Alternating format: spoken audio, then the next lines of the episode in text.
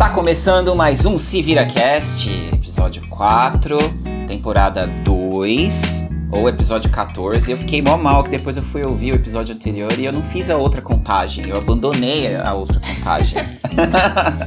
a contagem contínua. Mas é, a gente, é o que acontece, né? A gente tenta seguir a estrutura de, das séries.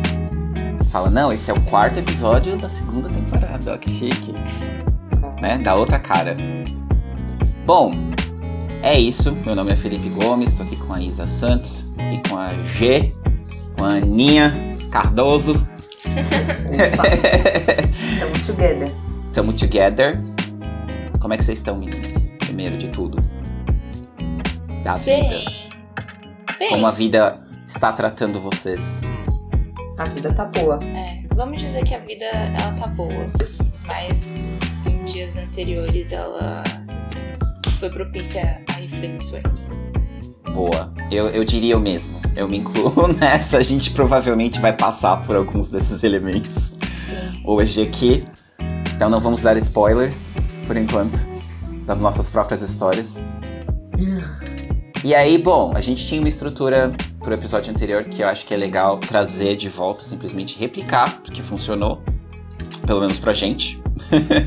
que é o que interessa no fim do dia. Se também pegar ali uma rebarba, né? Alguém ali que ficar levemente interessado, pô, bacana, ficamos felizes, né? Mas. E aí, bom, a gente começa hoje falando dos resultados da ação que a gente escolheu na semana passada. A ação da semana passada é foi uma ação bem mais é, direta, eu diria. Não sei se fácil, mas mais direta, né, do que a anterior que a gente tinha escolhido. Então acho que é legal, porque realmente pega lados do- de um espectro, né, ali de possibilidades. Dois lados bem diferentes, na minha opinião. E a ação era aprender algo, certo? A gente tinha estabelecido que a gente ia aprender algo e de uma maneira genérica, Pra deixar pra ver quais eram as possibilidades pra cada um. Correto? Sim. Sim. E aí, o que, que vocês acham? Que, como que a gente faz essa história? Quem quer começar? Como a gente faz? Quer, quer tirar é, pedra, papel, tesoura? Acho não válido porque semana passada eu já comecei, então só a última. Olha, ela grava. Então, tipo, os últimos serão os primeiros, os primeiros serão os últimos? É isso? É isso. Então é entre eu e você, G, basicamente. E aí, então o que é a gente você, faz? Olha! O Então S vai vem usar a carta, a carta do cavaleiro, né? Que já tem um histórico nesse, Não, não, nesse é que o podcast. S vem antes do J. Ok, então. Deixa eu pensar o que, que vem antes dele. Ah, a letra. Ah, então vamos com a letra. Não, vamos, não, não tem problema nenhum. Vamos lá. Ótimo. Gosto É. assim. Eu acho que eu passei. Porra, que isso? Sara Cicatsenho. Olha, eu tive, é, realmente, como já é de costume, eu tive várias aspirações com essa ideia de o que aprender. E aí eu tive, eu saí de uma ideia muito óbvia que era a questão, porque assim, eu sempre, eu, eu moro sozinho, então se eu não, se eu não faço comida, eu não como. se eu basicamente assim, se eu não faço comida, eu vou comer porcaria. E eu tô evitando comer todo tipo de porcaria. Eu, eu, a minha exceção é chocolate. Inclusive, eu lembrei do tomates verdes fritos, do Snickers, né? Que o Snickers é um dos meus pontos fracos. Tipo, eu consumo um Snickers a cada dois dias, ou às vezes um por dia. Mas aí o restante das refeições eu faço bonitinho e tal. Só quando eu tô no trabalho que complica. Mas, via de regra, eu tento. Então eu falei, pô, é, é razoavelmente fácil eu fazer algumas alguns experimentos, algumas coisas que com coisas assim que eu imaginava fazer e nunca tinha feito. Aí que eu fiz na cozinha. Então, tipo, eu, eu peguei dois lados do espectro de aprender algo. Um era um na cozinha, eu fiz uma um alho óleo, um macarrão alho óleo, que eu sei, é super simples, fácil. Só que eu também tava lendo a respeito que é aquela história, eles medem no- na cozinha o talento de um cozinheiro é medido por coisas idiotas, por coisas simples, né? Tipo, como um cozinheiro frita um ovo, como ele faz um alho e tal. Porque dá pra estragar muito, né? Com Se uma ele coisa básica. não alecrim. É, é se usa no alecrim. Eu não usei. oh, não. Oh, não. Eu usei coentro no meu. Nossa! Eu amo coentro, ficou uma delícia. Então, eu fiquei muito orgulhoso com meu alho óleo. Minha primeira experiência fazendo alho óleo, eu segui um pouco de uma receita do do Atala. É, como que é o primeiro nome dele? Olha, pouca bosta não, hein? É, eu esqueci qual é o primeiro nome dele, mas enfim. Ele tem o canal Também dele esqueci. lá. É, ele saiu como nos primeiros resultados, quando eu joguei e óleo e tal. E aí ele vai dando, Você vai falou. dando todo o histórico do prato. E eu, tipo, mó paciente, assim, beleza, vamos entender. Só que eu peguei o que ele colocou e eu adaptei. Que eu falei, não, também vou fazer, a, tipo, a minha versão em cima do que ele tá falando. E ficou uma delícia. Tipo, a melhor pasta que eu fiz, sem dúvida nenhuma. Que top. De verdade, ficou top. Ficou mesmo. Sem, assim, de eu falar, caralho, mano, tem muito pouco que eu mudaria nisso aqui pra uma próxima receita. ficou muito bom. Legal. E aí eu fiz a décima versão do meu omelete, sei lá, décimo, décima quinta, porque eu fico mudando, né? Eu troco os ingredientes, vou medindo e tal. E realmente eu fiz o melhor omelete nessa semana. Que legal. Eu coloquei até tomate, ficou muito bom, muito bom. Coloquei, eu nunca, eu, eu jamais colocaria alho, e eu coloquei, não muito, mas ficou show. E o jeito que eu fritei, melhor do que tudo, foi o jeito, foi a maneira que eu fiz. Foi bem inteligente, assim. Tipo, os ingredientes que, que são muito molhados, ou que são muito. Que, por exemplo, eles se desfazem muito fácil, né? Tipo o coentro e, a, e o tomate. Eu coloquei próximo do final. E, tipo, só dei uma queimadinha no final ali, só pra dar uma. Entendeu? Pra não desmanchar. Deixar ele mais inteirinho. Ó, tá dando até fome. Até o Oliver comeu. E ele não gosta de ovo. Até ele comeu. Papai, que cheiro é esse? Que cheiro é esse? É, é, ele olhou, tava tão bonito no prato. E eu, assim, vocês vão, ter, vocês vão ter que confiar na minha palavra, tava muito bonito. Mas eu esqueci que eu tava com o Oli. Foi antes de comer com ele. Então é sempre complicado de tirar foto com ele, sabe? É difícil controlar todos os fatores. Mas acreditem, acreditem. Tava, tava gostoso. Tava, go- eu, eu, eu faria pra vocês, sabe assim? Era o quão gostoso que tava. e é isso. Ah, no ponto de vista mais amplo, eu tenho, eu peguei assim, qual que é meu maior problema da vida? Ansiedade. Eu respondo su- super fácil. É, eu, eu peguei e costurei coisas que eu, tipo, referências que eu tenho juntas. Então eu peguei, falei, meu, eu já sei que eu sou bom, eu, eu, eu gosto de coisas budistas, né? Eu sou bom quando, quando o assunto é budismo, tipo, a coisa ela, ela gruda no meu cérebro. Aí que eu fiz? Peguei o meu mantra, peguei é, tipo um tempo do dia. Isso já faz faz quatro dias que eu comecei. Então, tipo, foi meio atrasado. Mas eu não parei de fazer. Os quatro dias eu fiz por de- entre 10 a 15 minutos. E eu coloquei um vídeo de YouTube mesmo. Com uma música super, tipo, um instrumental. Nem é o meu mantra. É um instrumental X. Que pra mim funciona melhor do que ficar ouvindo necess- necessariamente só o meu mantra. E me ajudou a, a acalmar nesses quatro dias. Assim, foi uma coisa que quase.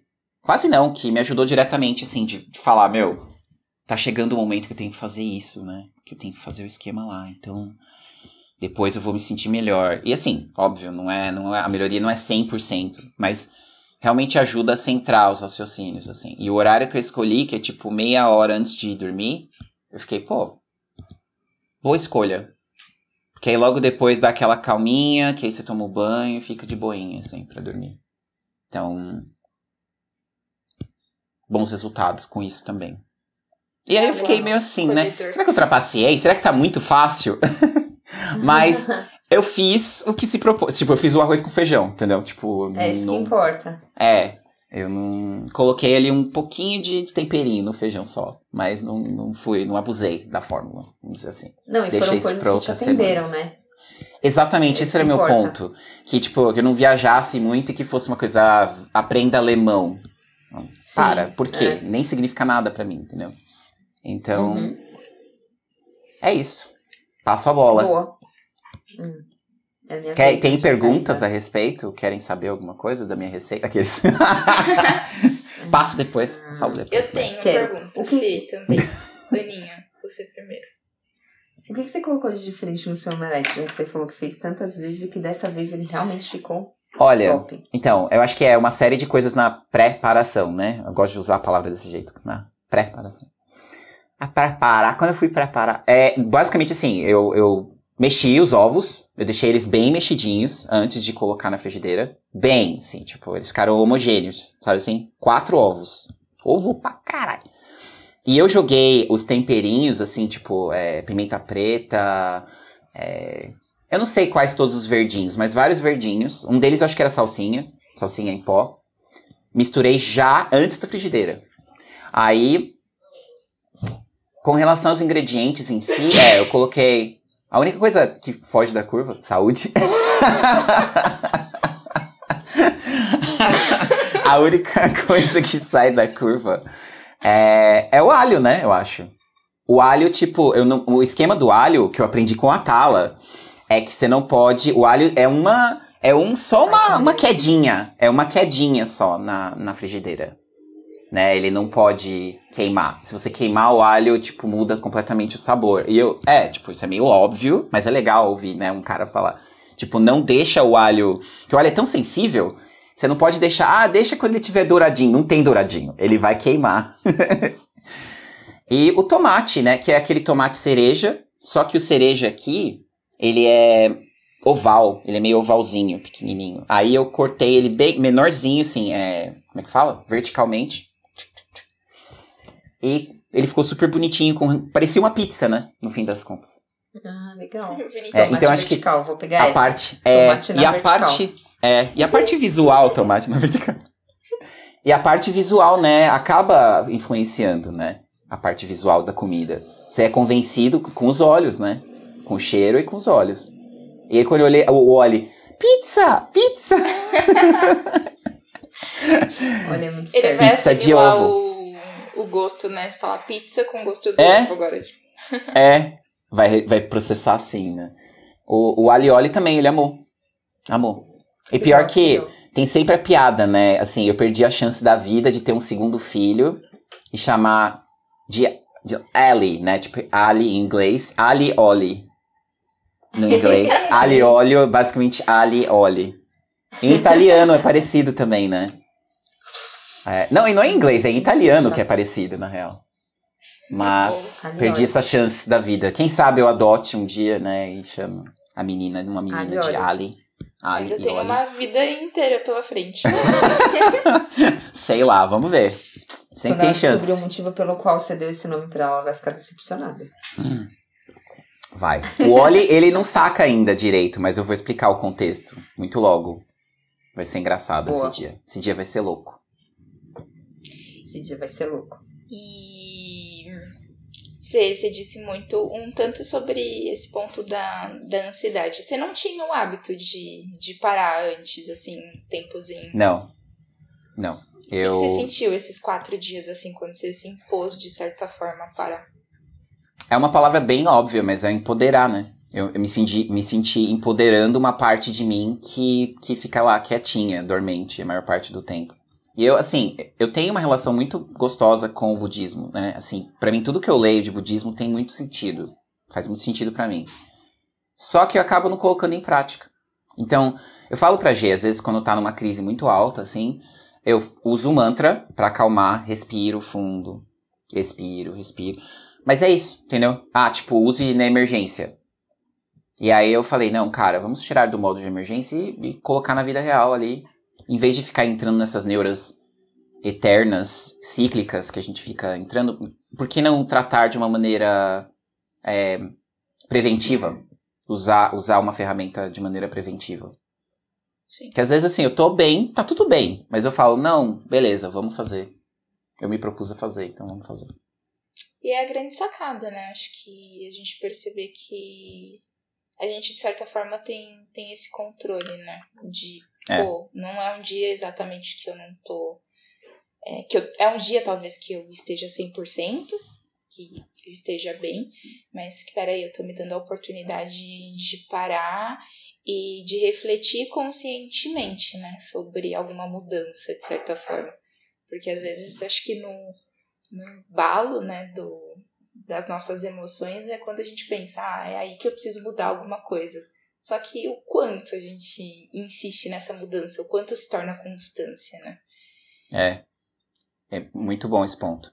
Eu acho que existe um esforço muito grande, né? Que a gente tem que colocar pra virar hábito. Pra tudo virar hábito.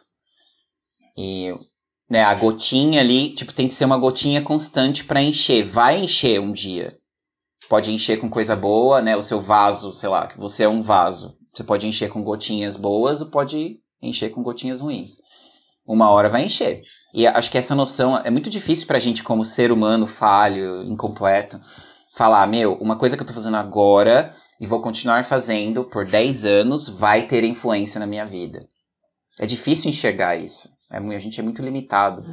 É quase que uma é quase que uma crença, entendeu? Inicia com uma crença que você fala, vai, vai me ajudar. Está me ajudando já. E você continua fazendo. Verdade. Não sei. E aí, com aí a, a parte pragmática, porque a fé não é pragmática, né? Ou é? É. Pode ser. Mas a parte mais prática disso é falar, beleza, é. Não, eu não tenho que. Onde eu vou colocar 10 ou 15 minutos da minha vida? Vou ficar vendo um videozinho de YouTube que vai fazer qualquer efeito. Que eu, enfim, já sei o resultado, sabe assim? Eu já sei o que esses vídeos vão fazer. Eles vão me entreter por 15 minutos e depois eu vou continuar com os meus problemas. Então, por que não fazer uma coisa que vai dar resultado? Já está dando resultado e vai dar cada vez mais resultado, porque vai tornando mais íntima a minha relação comigo mesmo. Eu quero acreditar, sabe? Tipo, não, para tudo, não importa onde eu esteja, eu quero estar em um lugar e parar e fazer isso. Não precisa ser o mesmo horário, não precisa nada disso. Só, mas ter uma ideia geral de que um pouco antes de dormir fazer, eu posso fazer isso. Vem por aí. Acolhedor. Obrigado. Foi inspirador, né? Assim, a questão eu não teria feito se a gente não tivesse se proposto a fazer esse exercício. Então, só tenho a agradecer também. Boa. E. Jeane, para de. And. já, já, você lembra desse filme? Já viram? Cara, cadê meu carro? Não. Eu lembrei. Tem um diálogo. É, eles estão na frente de uma. Vamos, vamos depreender, né? Por que não viajar? Tinha uma cena. Bom, se lembram o que é o filme. É um filme besterol, comédia, do jeito que eu gosto. A Isa. Tô olhando pra cara da Isa. A reação. Tô zoando. é, é um besterolzão, é, é um filme bobo. Só que é um, basicamente o cara perde o carro. E o nome do filme é Cara, Cadê Meu Carro? Então eles ficam o filme inteiro procurando o carro, depois de uma noite de bebedeira e se ferraram, e aí tem um monte de coisa que acontece. Eles estão na frente do McDonald's, no drive-thru, aí eles, a mulher fica, and, and, é isso a piada. Tipo, ah, você quer um, um, um não sei o que, o um nuggets de frango, and, tipo, é uma véia que, que nunca chega no final do, do pedido. Essa é a piada, X. Cara, cadê meu carro? Eu nunca esqueci essa piada por algum motivo. Eu acho que é tão ri ridículo, né? O... And... tipo, chegue ao ponto, termina. Cara, cadê meu carro? Cara, cadê meu carro? Com Ashton Kutcher e o Sean William Scott, que é o cara que tá no American Pie, é um dos caras do American Pie. Nossa, deixa eu anotar, porque eu não posso perder esse filme. eu vou colocar na indicação. Espere, espere. Aqueles. Por favor. Vai, Faça gente. isso comigo. Né? Tá. É, bom, da minha parte, por incrível que pareça, eu, eu achei um pouco complicado pensar em alguma coisa nova para fazer. Eu não devia achar, né? Mas eu achei. É, aí eu, eu preparei um peixe com batatas. Tá mas eu não tava muito convencida ainda, sabe? Eu falei, ah, não tô convencida disso aqui. Mas ao mesmo tempo eu tava com muita dificuldade de, de, de visualizar algo. Enfim. Aí, certo dia, a, a minha sobrinha, ela toca o ukulele. E aí, é, ela deixou aqui em casa. Daí eu, eu, eu. Eu acho que eu nunca tive vontade de aprender a tocar um instrumento, mas faz pouco tempo que começou a me bater uma certa curiosidade. Eu falei, poxa, deve ser legal aprender um instrumento. Mas eu nunca tive habilidade para isso. Por exemplo, violão. Acho que o instrumento que todo mundo pensa é violão, e eu acho extremamente difícil. E aí eu comecei a tentar tocar isso aí. Aí eu, tipo, peguei uns vídeos na Uau. internet e porque dizem, né? Eu ouvi acho que isso da minha própria sobrinha, que, que ela, ela tinha vontade, a mesma coisa, a mesma história. Ela tinha vontade, acho que, de aprender a tocar violão e ela sempre achou muito difícil, ela resolveu partir pro ukulele. E aí eu, eu comecei a ver os, o, o vídeo na internet e, e comecei a tentar tirar uma música. E aí deu certo, realmente é mais fácil. Uau! Aê! Sensacional! ficou, obviamente que não ficou Você perfeito. gravou essa falar, Toca experiência? aí agora. Não. Toca, Raul! Tem, que, tem que ser dito, né? Eu não gravei. Mas grave então, porque, meu, vai virar a nova abertura do, do podcast. Obviamente, eu acho. Acho que tem uma qualidade, assim, perfeita pra isso. Ai, Gê, Aí que legal, meu. Foi legal, foi bem legal. Gostei. O Sensacional. ukulele é legal. Aí eu tava ouvindo uma banda que eu descobri essa semana e a base da, da... Eu falei, nossa, que música legal. E a base instrumental deles é o ukulele. Eu falei, olha, legal. Ah, Brasileira? Não, é americana. Qual o nome? Beirute. Ah, claro! Sensacional. Peruíta é Pois. sensacional. Minha irmã simplesmente ama os caras. Eu peguei a rebarba dela, assim. Ela ia me mostrando as músicas. Eu, ah, nossa. É, muito doidinho. É muito doidinho. Eles usam elementos simples, mas de um jeito bem doidinho e bacana. É. Uma banda independente e tal. Eu nem sei a nacionalidade deles. Eles são algum país da Eles Europa. Eles São americanos? não? Eu acho que não. não mas sim. se você, se você tá dizendo, eu confio. Não vou nem checar. Não, checa aí. Ó a pressão. Não, eu acho que sim, porque eu lembro que eu pesquisei e eles eram uma- de uma cidade dos Estados Unidos. Mas checa aí, tá? Ah, tá ótimo. Pra mim, essa explicação basta. Eu confio mesmo. Não vou olhar. Mas o, é muito legal ter uma referência, né? Assim, pra. Eu, eu fiz, eu tive uma experiência muito rápida, não quero roubar o, o holofote, mas eu tive uma experiência rapidinha com teclado. Porque é eu sempre gostei muito do som de piano. Só que eu nunca tinha tido experiência. Eu falei, não vou direto pro piano. Vou passar por alguma outra coisa. E eu fiz um curso online, inclusive eu tava com a Thaís. É, quando eu tava fazendo o curso, a gente tava na, na Irlanda e num quartinho vagabundo lá, que a gente morava, com mais 10 pessoas, eu fazendo o curso de teclado. Nossa, que massa. Fiz, terminei, tirei a nota máxima. Tinha que, que ter. É, mas é, vai me perguntar o que, que aconteceu. Pff, nunca mais pratiquei. Nunca mais tocou. É, eu sei a lógica, né? Sei a lógica e tal, sei alguma coisa de notas. Mas tinha um exercício final que eu fiquei mó orgulhoso, assim, de ter conseguido fazer. Que se tinha que compor. No final era compor. Faz uma, faça uma composição de, du- de dois ah, minutos. que legal. É. E, enfim, G, voltando pra você. Mas e aí? Não, foi. Você Foi vai. isso, O, o é ukulele, o ukulele é parte da sua vida daqui, daqui pra frente. Não, não sei, não sei, não sei. Tem um ascendente em Capricórnio, ainda tô pensando se eu vou comprar um ukulele, entendeu? Peraí, quanto custa? Entendeu? É isso. Tipo, o custo Só por hora, por de hora de onda, prazer. O custo por hora de prazer. Capricorniano. Ah, mas pensa É que, de isso. certa forma, você já tem um perto de você. Aí dá pra. Cindy, empresta Pegar aí. emprestado, né? Uhum. Ô, empresta aí, você não tá tocando, meu, me dá. Alimentar. Meu, as possibilidades vão aumentando entre a gente, né? As coisas do que a gente pode fazer. Sim. Eu curto cantar um pouquinho. Isa, o que, que você consegue? Você, você toca bateria aí pra fechar uma banda? Acabou. Acho eu. Bateria, ukulele. Às vezes tento. Tento. A única coisa que eu tento tocar é um carrom, mas não dá muito certo, não. Sempre. O que é isso? É um, como se fosse um instrumento de percussão, uma caixa que você vai batendo. Ah, tipo, tá vendo, ó? Eu tava, bati na trave.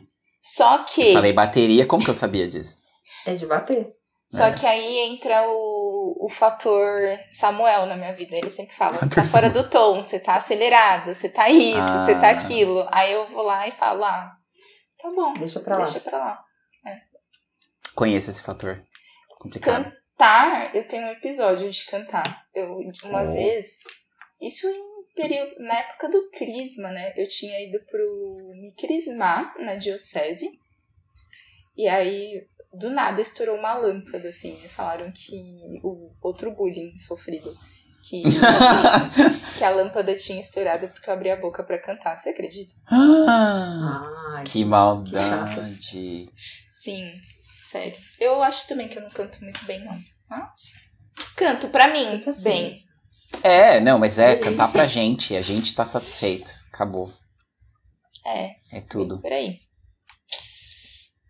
Algum dia eu ainda vou fazer uma festa que vai ter uma banda ao vivo e todo mundo vai poder cantar. Não tem essa de quem canta bem, quem canta mal. Meu, canta sabe- mal, Vai lá e canta. É, sabe o que eu ia falar? Eu ia falar isso em cima da sua ideia. Tipo, faz assim, karaokê ao vivo. Alguém já fez isso? Né? Já Ó, a banda vai fomos. tocar. Então, É. Não, Então, não é. tinha Bar aqui. banda, mas. tinha um bar aqui em São Paulo que tinha uma- um karaokê ao vivo, sabia? Fantástico isso. Fantástico. Só que antes de eu chegar Eu lá, amo essa fechou. ideia. Saco. não. Mas cria o Eles seu. Eventinho de família, o que que impede?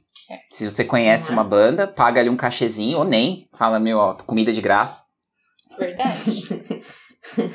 Não, e tem pessoas assim, por exemplo, o Samuel, ele toca, ele toca violão, arrisca teclado e vai para alguns outros instrumentos também. Ele, às vezes, ele ficou tanto tempo sem tocar que ele recebeu um convite, ah, toca num casamento. Ele nem conhecia as pessoas, sabe? Mas só pra ter o prazer de tocar, ele, tá bom, aceito. E É. foi, assim. Ah, eu consigo imaginar, porque é muito parecido comigo com tradução. As pessoas me pedem, ah, traduz isso aqui. Ah, quanto você cobra? Não, eu gosto de fazer isso. É uma coisa que simplesmente eu gosto. Bom saber. Uia! Ó, precisar de edição, revisão, Brincadeira tradução. Mas Eu gosto muito, eu sou muito fã de fazer. Gosto mesmo. Brincadeira, Fê. Brincadeira. Lembra agora, daquela- no Resgata aquela conversa do. Não, vou cobrar só uma taxinha marota, mas. De boa. Da G, só da G. A Isa, Isa tá Ah, no- no, obrigada. verde comigo. Combinado, hein? Foi mal aí. aquele Aninha. papo. Lembra aquele papo da, da gramática, que eu era mais fã de gramática do que de literatura? É bem por aí. Eu Sou muito fã. Verso. É. Bom, minha vez, né? Uhum. Então, é, foi uma soma. Eu também achei bem difícil. Eu acho que foi até gostoso, de certa forma. Acho que nada é por acaso, né? Ainda bem que a gente teve esse atraso para a gravação desse episódio, porque muita Sim. coisa diferente aconteceu de domingo para cá, assim.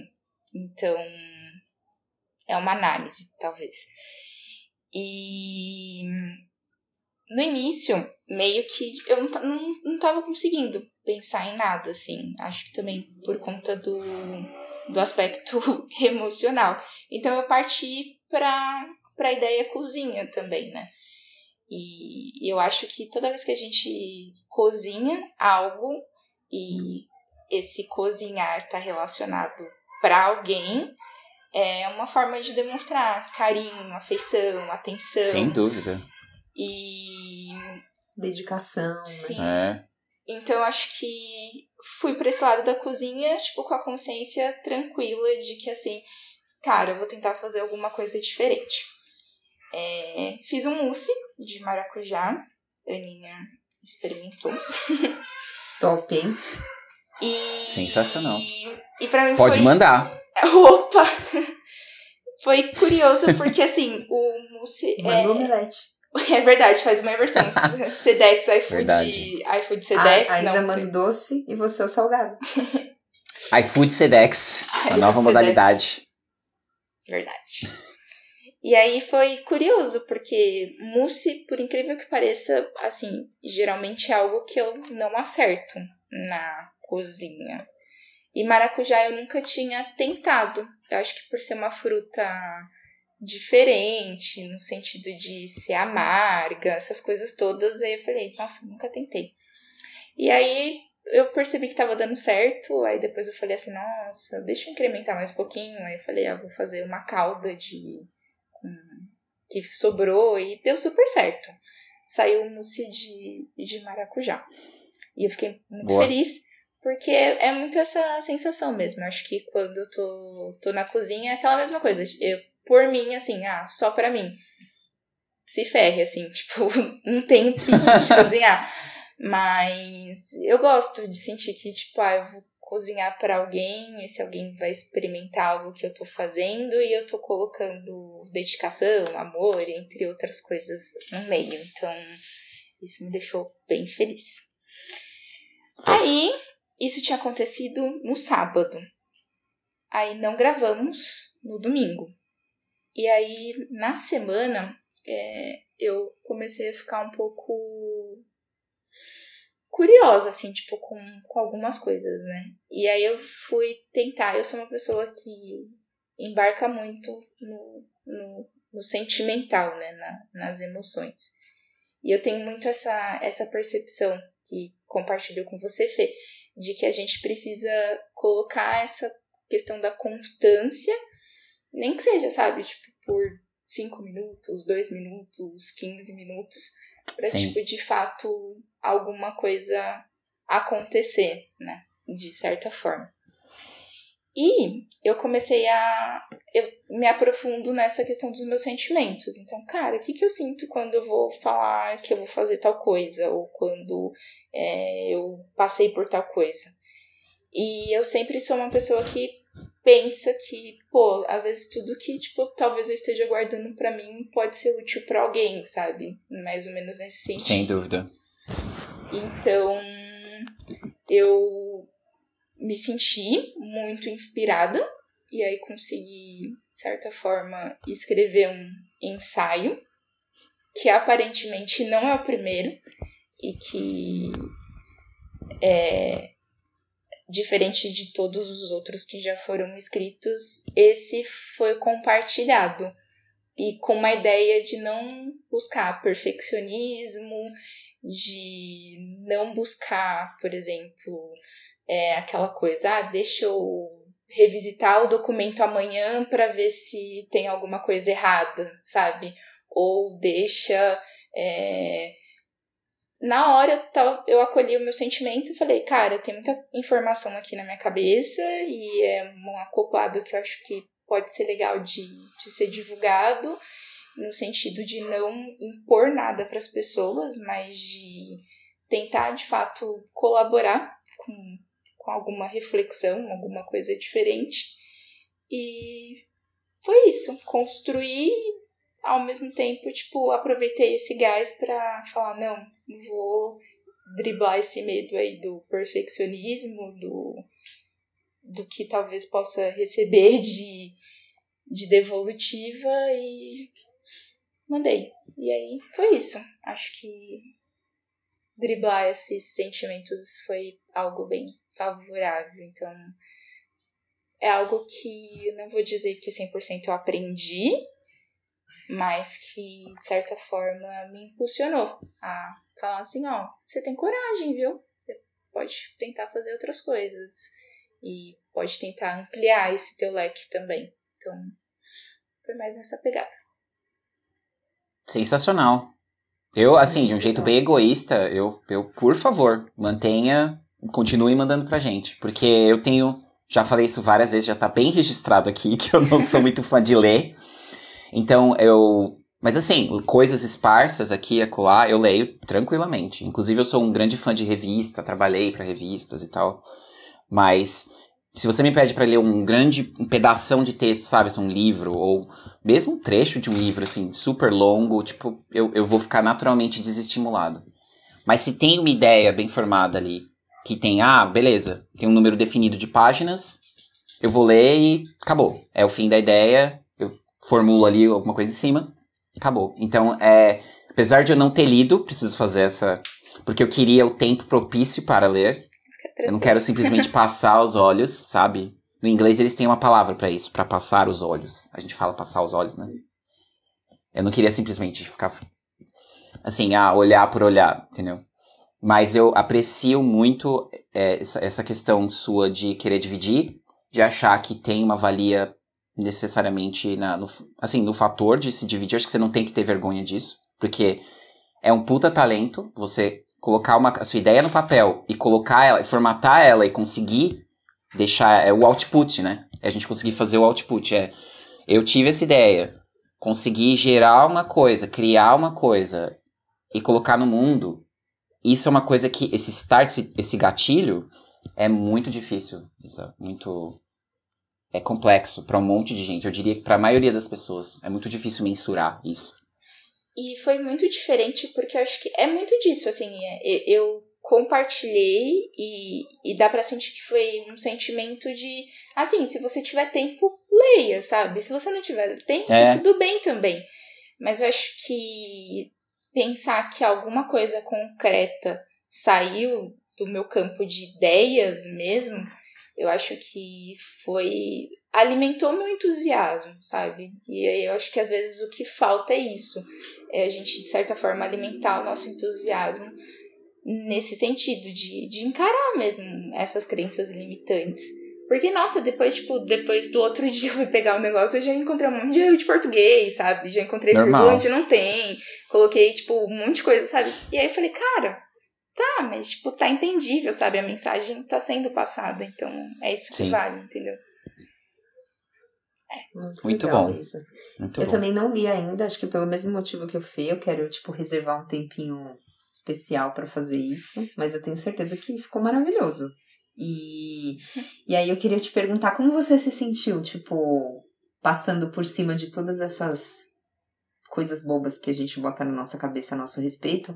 E aí como foi para você, sabe? Tipo, depois, puta, consegui não dar, não dar voz para essas baboseiras e botei para fora e é isso aí foi uma questão de um diálogo constante enquanto produto, assim, de certa forma. Porque no, no momento em que eu estava, tipo, na frente do computador escrevendo, ali era como se eu estivesse colocando no papel, organizando, na verdade, meu fluxo de consciência. Então, até aí, normal, porque é uma coisa que eu tenho hábito já de fazer.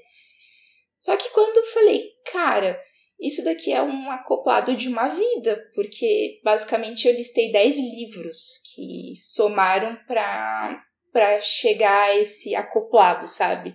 E assim, não são 10 livros que eu li num dia. Foram coisas de tipo 10 meses praticamente, porque eu tenho um, um, processo de leitura espaçado até. E aí, depois quando eu virei, falei assim, isso daqui é uma vida, de certa forma. Eu não posso deixar só aqui que nem no, os outros, sabe? Que nem no, apenas no meu drive. E aí foi quando eu virei e falei assim, cara, vou compartilhar. E aí, todo o processo de chegar, entrar no Canva, aí escolher, tipo, uma arte para tentar meio que fazer uma ideia de como se fosse um, um ensaio, sabe? Com índice. Aí foi aquele diálogo com as vozes limitadoras mesmo, assim, no sentido Sim. de tipo, ó, oh, essa arte não tá legal, nossa, o que você tá fazendo nem e-book é, sabe? E tipo, umas coisas assim, sabe?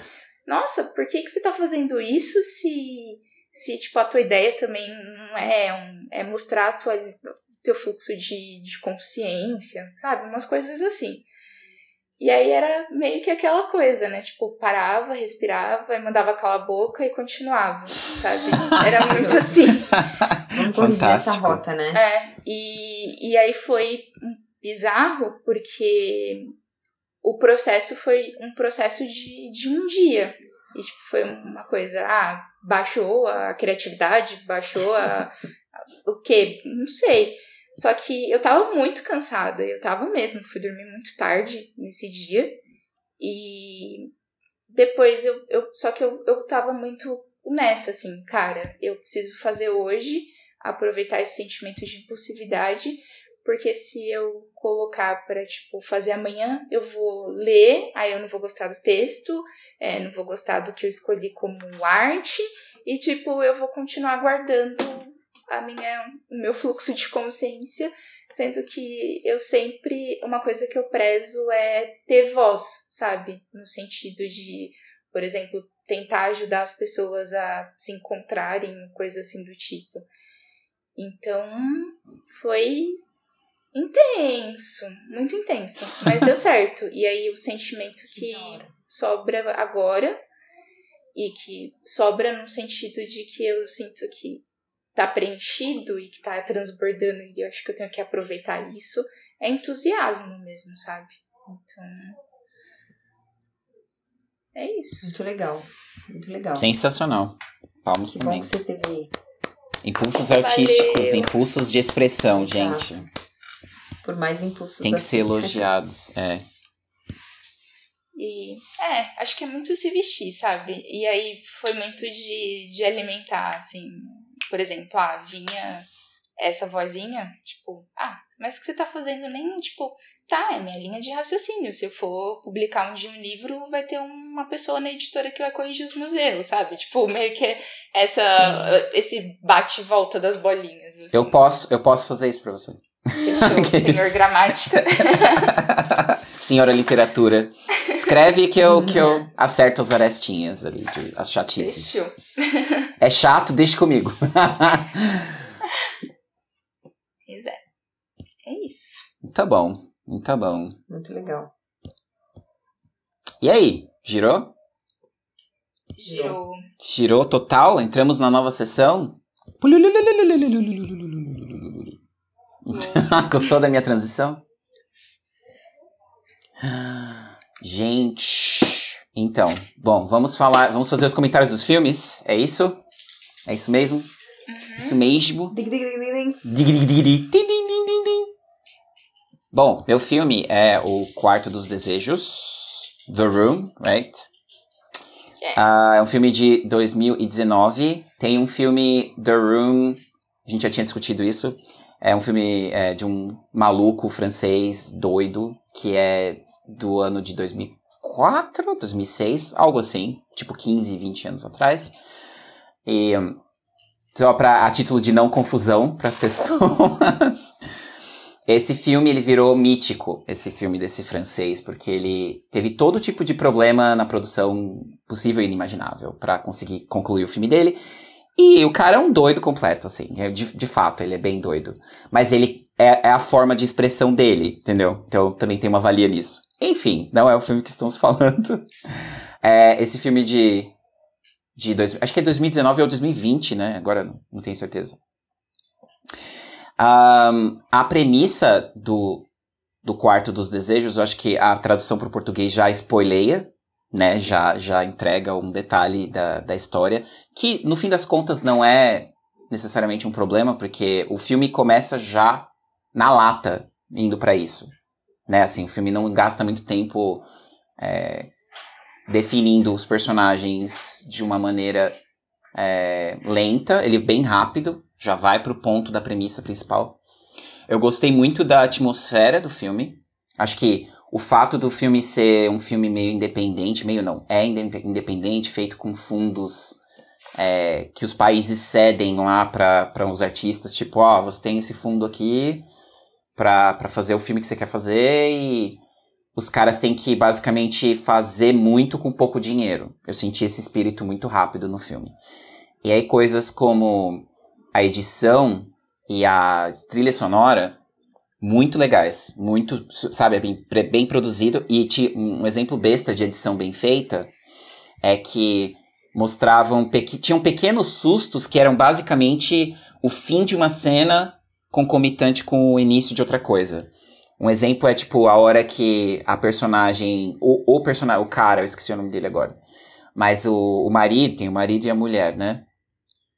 O marido começa a jogar as coisas pela janela porque simplesmente é mais fácil jogar as coisas velhas que estão na casa. Eles estão chegando nessa casa nova, preparando o terreno e tal.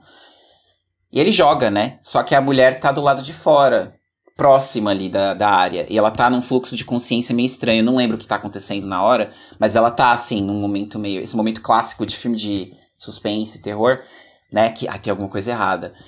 O fato do cara jogar o negócio pela janela assustou ela, né? Bateu no chão e deu um susto nela.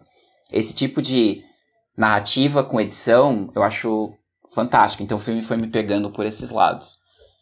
A atriz eu já conhecia, a Olga Kurilenko, apesar de. É isso? É, acho que é esse o nome dela. Apesar de eles serem meio desconhecidos, né, os dois, ela faz uns papéis, assim, meio que de segundo escalão, tal, na, em Hollywood, no geral. E depois eu descobri que tem na, na ficha dela lá que ela. Bom, acho que ela é russa ou ucraniana, não vou lembrar agora. Mas ela fez vários filmes independentes. Então, tipo, ela veio numa, numa sequência e tal. E ela é muito talentosa e muito bonita. E eu lembro dela do. Ela foi uma das Bond Girls no GoldenEye. Que é. Tem, o título em português acho que é GoldenEye. Que é um, um dos 007 nos anos 90. Enfim. 2000. Início dos anos 2000. Acho. Enfim, é, eu achei que a premissa é muito é sensacional. Eu gostei da ideia toda de existir um quarto que realiza as, todos os desejos, por mais malucos que sejam, no, na lata, né? Faz o desejo na lata. Acho que é.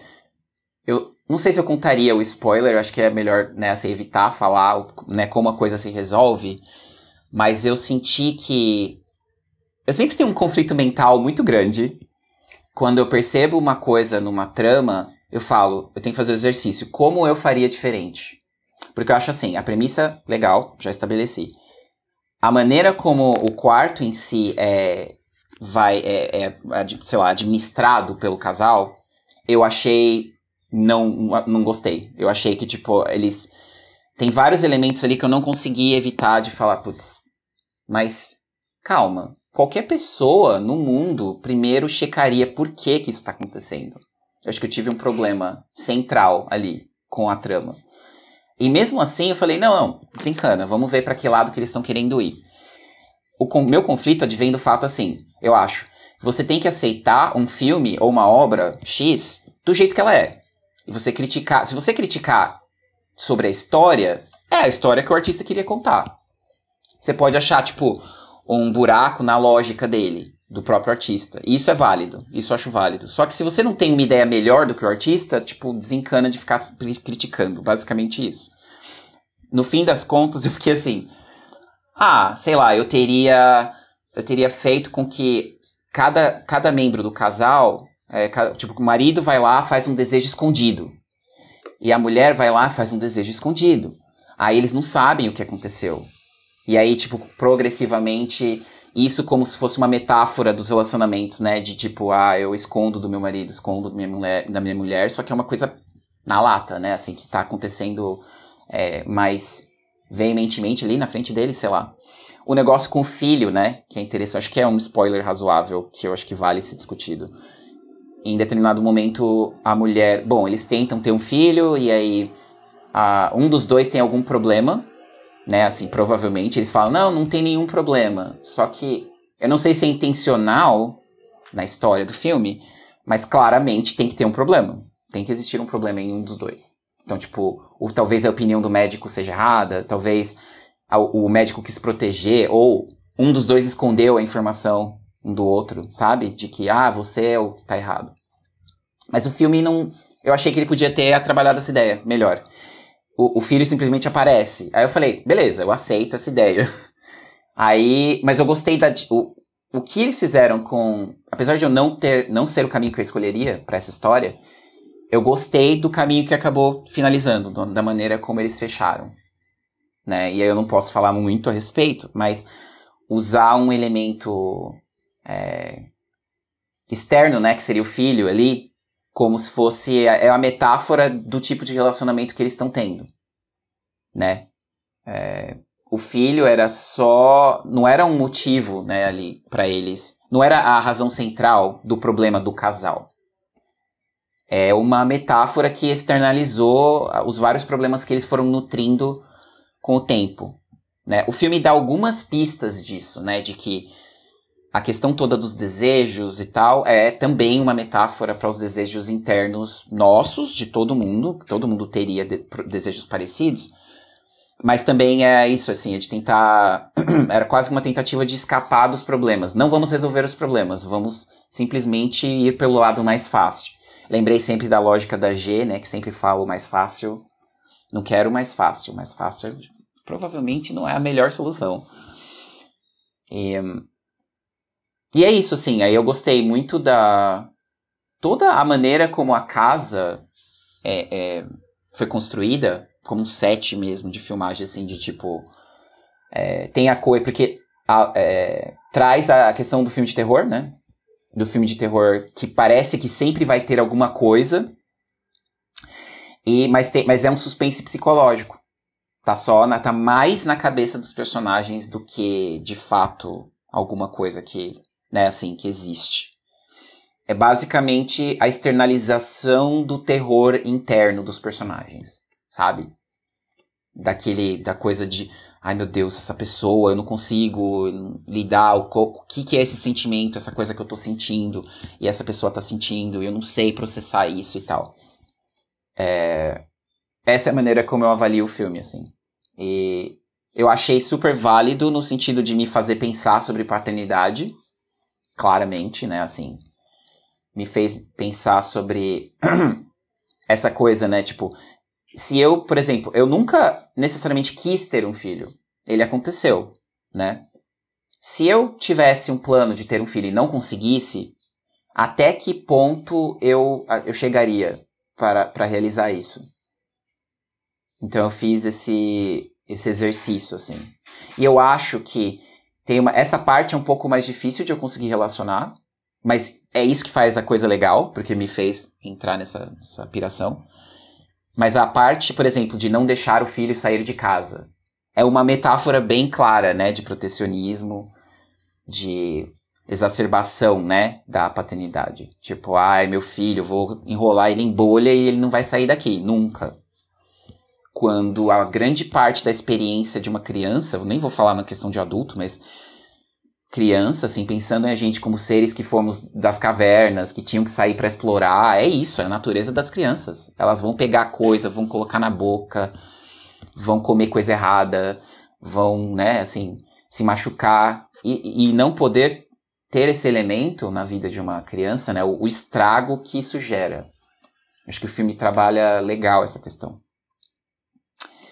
E vendo se eu, tô, se eu lembro de mais algum elemento, assim. É um filme super rápido, né? Eu lembro que foi muito rapidinho, assim, é uma hora e vinte e pouquinho. 30, eu acho. É. E eu pensei, acho que o maior atributo de um filme é te fazer pensar logo que ele acaba. Mesmo que você tenha problemas com o ritmo, com a maneira como alguns elementos da história foram colocados e tal, ele me fez pensar. Ele, ele realmente me fez ficar pensando nele, entendeu? Tipo, eu reagiria do mesmo jeito, o que eu teria feito. E. E de fato, assim, eu fiquei só. Cara, mas qualquer pessoa. Qualquer pessoa iria primeiro procurar qual o motivo disso tá acontecendo. Não. Tipo, mas foi um exercício também em si, sabe? É... Mas é, é uma história que eu, eu tava fazendo um paralelo mental com o Dem, que a gente vai conversar provavelmente muito logo. E eu tava estabelecendo um outro raciocínio com um jogo que chama Phantasmagoria. E é um jogo que, tipo, é isso, é uma chegada de um casal, que é uma história super, assim, é clichê a história, né? Óbvio, todo mundo conhece essa história, milhões de, de paralelos. Só que essa do jogo era interessante porque é, tinha um livro, determinado um livro que eles acharam no lugar da casa. E ao abrir o livro, um espírito X ia, se apossava do cara diretamente. E aí era uma metáfora de um relacionamento abusivo. Porque o cara tava possuído, só que o cara, ele não. Aquelas coisas não aconteceriam se o cara já não tivesse uma natureza ruim. Meio que esse, o, o essa é a questão que o, o jogo tenta provar. E eu, eu lembrei disso, falei, cara, é verdade, né? Esse elemento de ter uma, um objeto ou uma coisa na casa que é estranha, num elemento novo, que vai colocar as pessoas fora da caixa um pouco e que vai vai dar merda. Vai dar merda isso aí. E que a merda não é necessariamente é, um, né, um, um matador, um assassino que vai vir para matar eles, ou tipo um espírito necessariamente. E nesse sentido eu achei muito legal. É isso. Só tudo isso. Muito tudo isso? De fato, é um filme bem. Assim, ele é, é muito provocativo. Por incrível que pareça, não foi um, um filme que. No, de prontidão. Ah, eu olhei e falei, quero assistir, sabe? Eu recebi o convite do, do Samuel. Ah, vamos assistir esse filme, acho que vai ser legal e tal. Falei, tá bom. E, e de fato teve muito esse primeiro contato. E é, foi um dos filmes que, ao assistir, é, ele eu consegui meio que já. Ele já me prendeu de prontidão, né? Então, é, acho que ele tem essa, esse referencial, assim, maior. O curioso é pensar em toda a trama, assim, porque basicamente ele é um filme composto por inúmeras metáforas. Você consegue, por exemplo, associar com a Bíblia. Você consegue associar com a filosofia, você consegue associar com a relação de pais e filhos, você consegue associar com a ideia de capitalismo, entre outras coisas. Então, é uma manga, assim. Eu brincava com, com os meus alunos que é um ótimo filme para ser usado na redação do Enem. Como... Hum. Ah. é. Porque, porque tem vários elementos, né? abarcar. né? Muitos uhum. elementos nele. É, Bastante. Verdade. Mas é, é muito louco, porque o que acontece? Nessa cena inicial, né? O fato deles estarem chegando, a gente meio que já tem a deixa do, do histórico deles, né? Ele, um artista, que aí tem aquela coisa é, do sonhar, né? Falar, o fato de sonhar falar mais alto meu, essa é minha arte, eu quero viver da minha arte, eu não quero me entregar, por exemplo, a um sistema X que vai me obrigar, sei lá, a ficar tanto tempo e eu não vou conseguir ter o tempo que eu deveria para dedicar às minhas habilidades de fato. Mais ou Sim. menos essa reflexão. E ela é, de certa forma, uma pessoa que sofre uma certa pressão da família, né? Ela, logo no primeiro momento, ela já tem a ligação é. da mãe. Tipo, ó, oh, é. onde vocês estão? Como que é a casa? Que não sei o quê. É. Sabe? Toda aquela coisa. Oi, pergunta se eu tô bem. Uhum. Sabe? Então, tem essa questão de... Dá para perceber essa parte do fracasso, né? Em relação a ele. Então, ele aceitar essa coisa cara, a vida precisa andar, só que eu quero a minha arte. O que, que acontece, sabe? E ela, aquela, aquele ponto de começar a enxergar, não tô conseguindo sustentar mais o fato de que eu não tenho que me adequar ao que a sociedade me pede, sociedade, família, por exemplo. E aí do nada meio que é como se você conseguisse sentir esse esse emocional deles, né? Essa, essa autocobrança, assim, de certa forma. E aí eu acho que a deixa, tipo, do. Talvez, né, do, do quarto, é, no sentido de, no primeiro momento, eles não quererem investigar, tipo, por que, que aquilo tá acontecendo, vai para a ideia do, do facilitador, mas é um, um facilitador que acaba acolhendo os sentimentos deles, de certa forma, hum. sabe? É, é, muito curioso, tipo, parar pra pensar e falar assim, cara, tô precisando de dinheiro e vou ali no metrô e encontro uma mala. Isso aqui resolve todos os meus problemas de resolve agora. Todos os meus problemas. Pra gente agora, é fácil a gente falar, tipo, ó, eu devolvo. Mas será, de fato? E a gente percebe um pouco isso relacionado a, a certos extremismos que a gente acaba vendo até, dentro da sociedade, né? Como um todo. É, aqui no Brasil se tornou muito recorrente, por exemplo, pessoas que são. É, que vão a supermercado no intuito de furtar alguma coisa, porém furtar esse algo para garantir a sobrevivência. Por conta da, da economia, né? Como um todo. E basicamente Sim.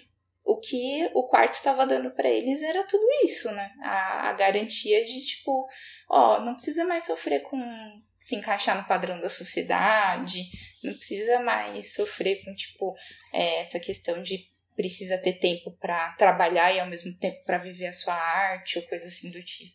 Então traz essa baita assim de, de uma reflexão.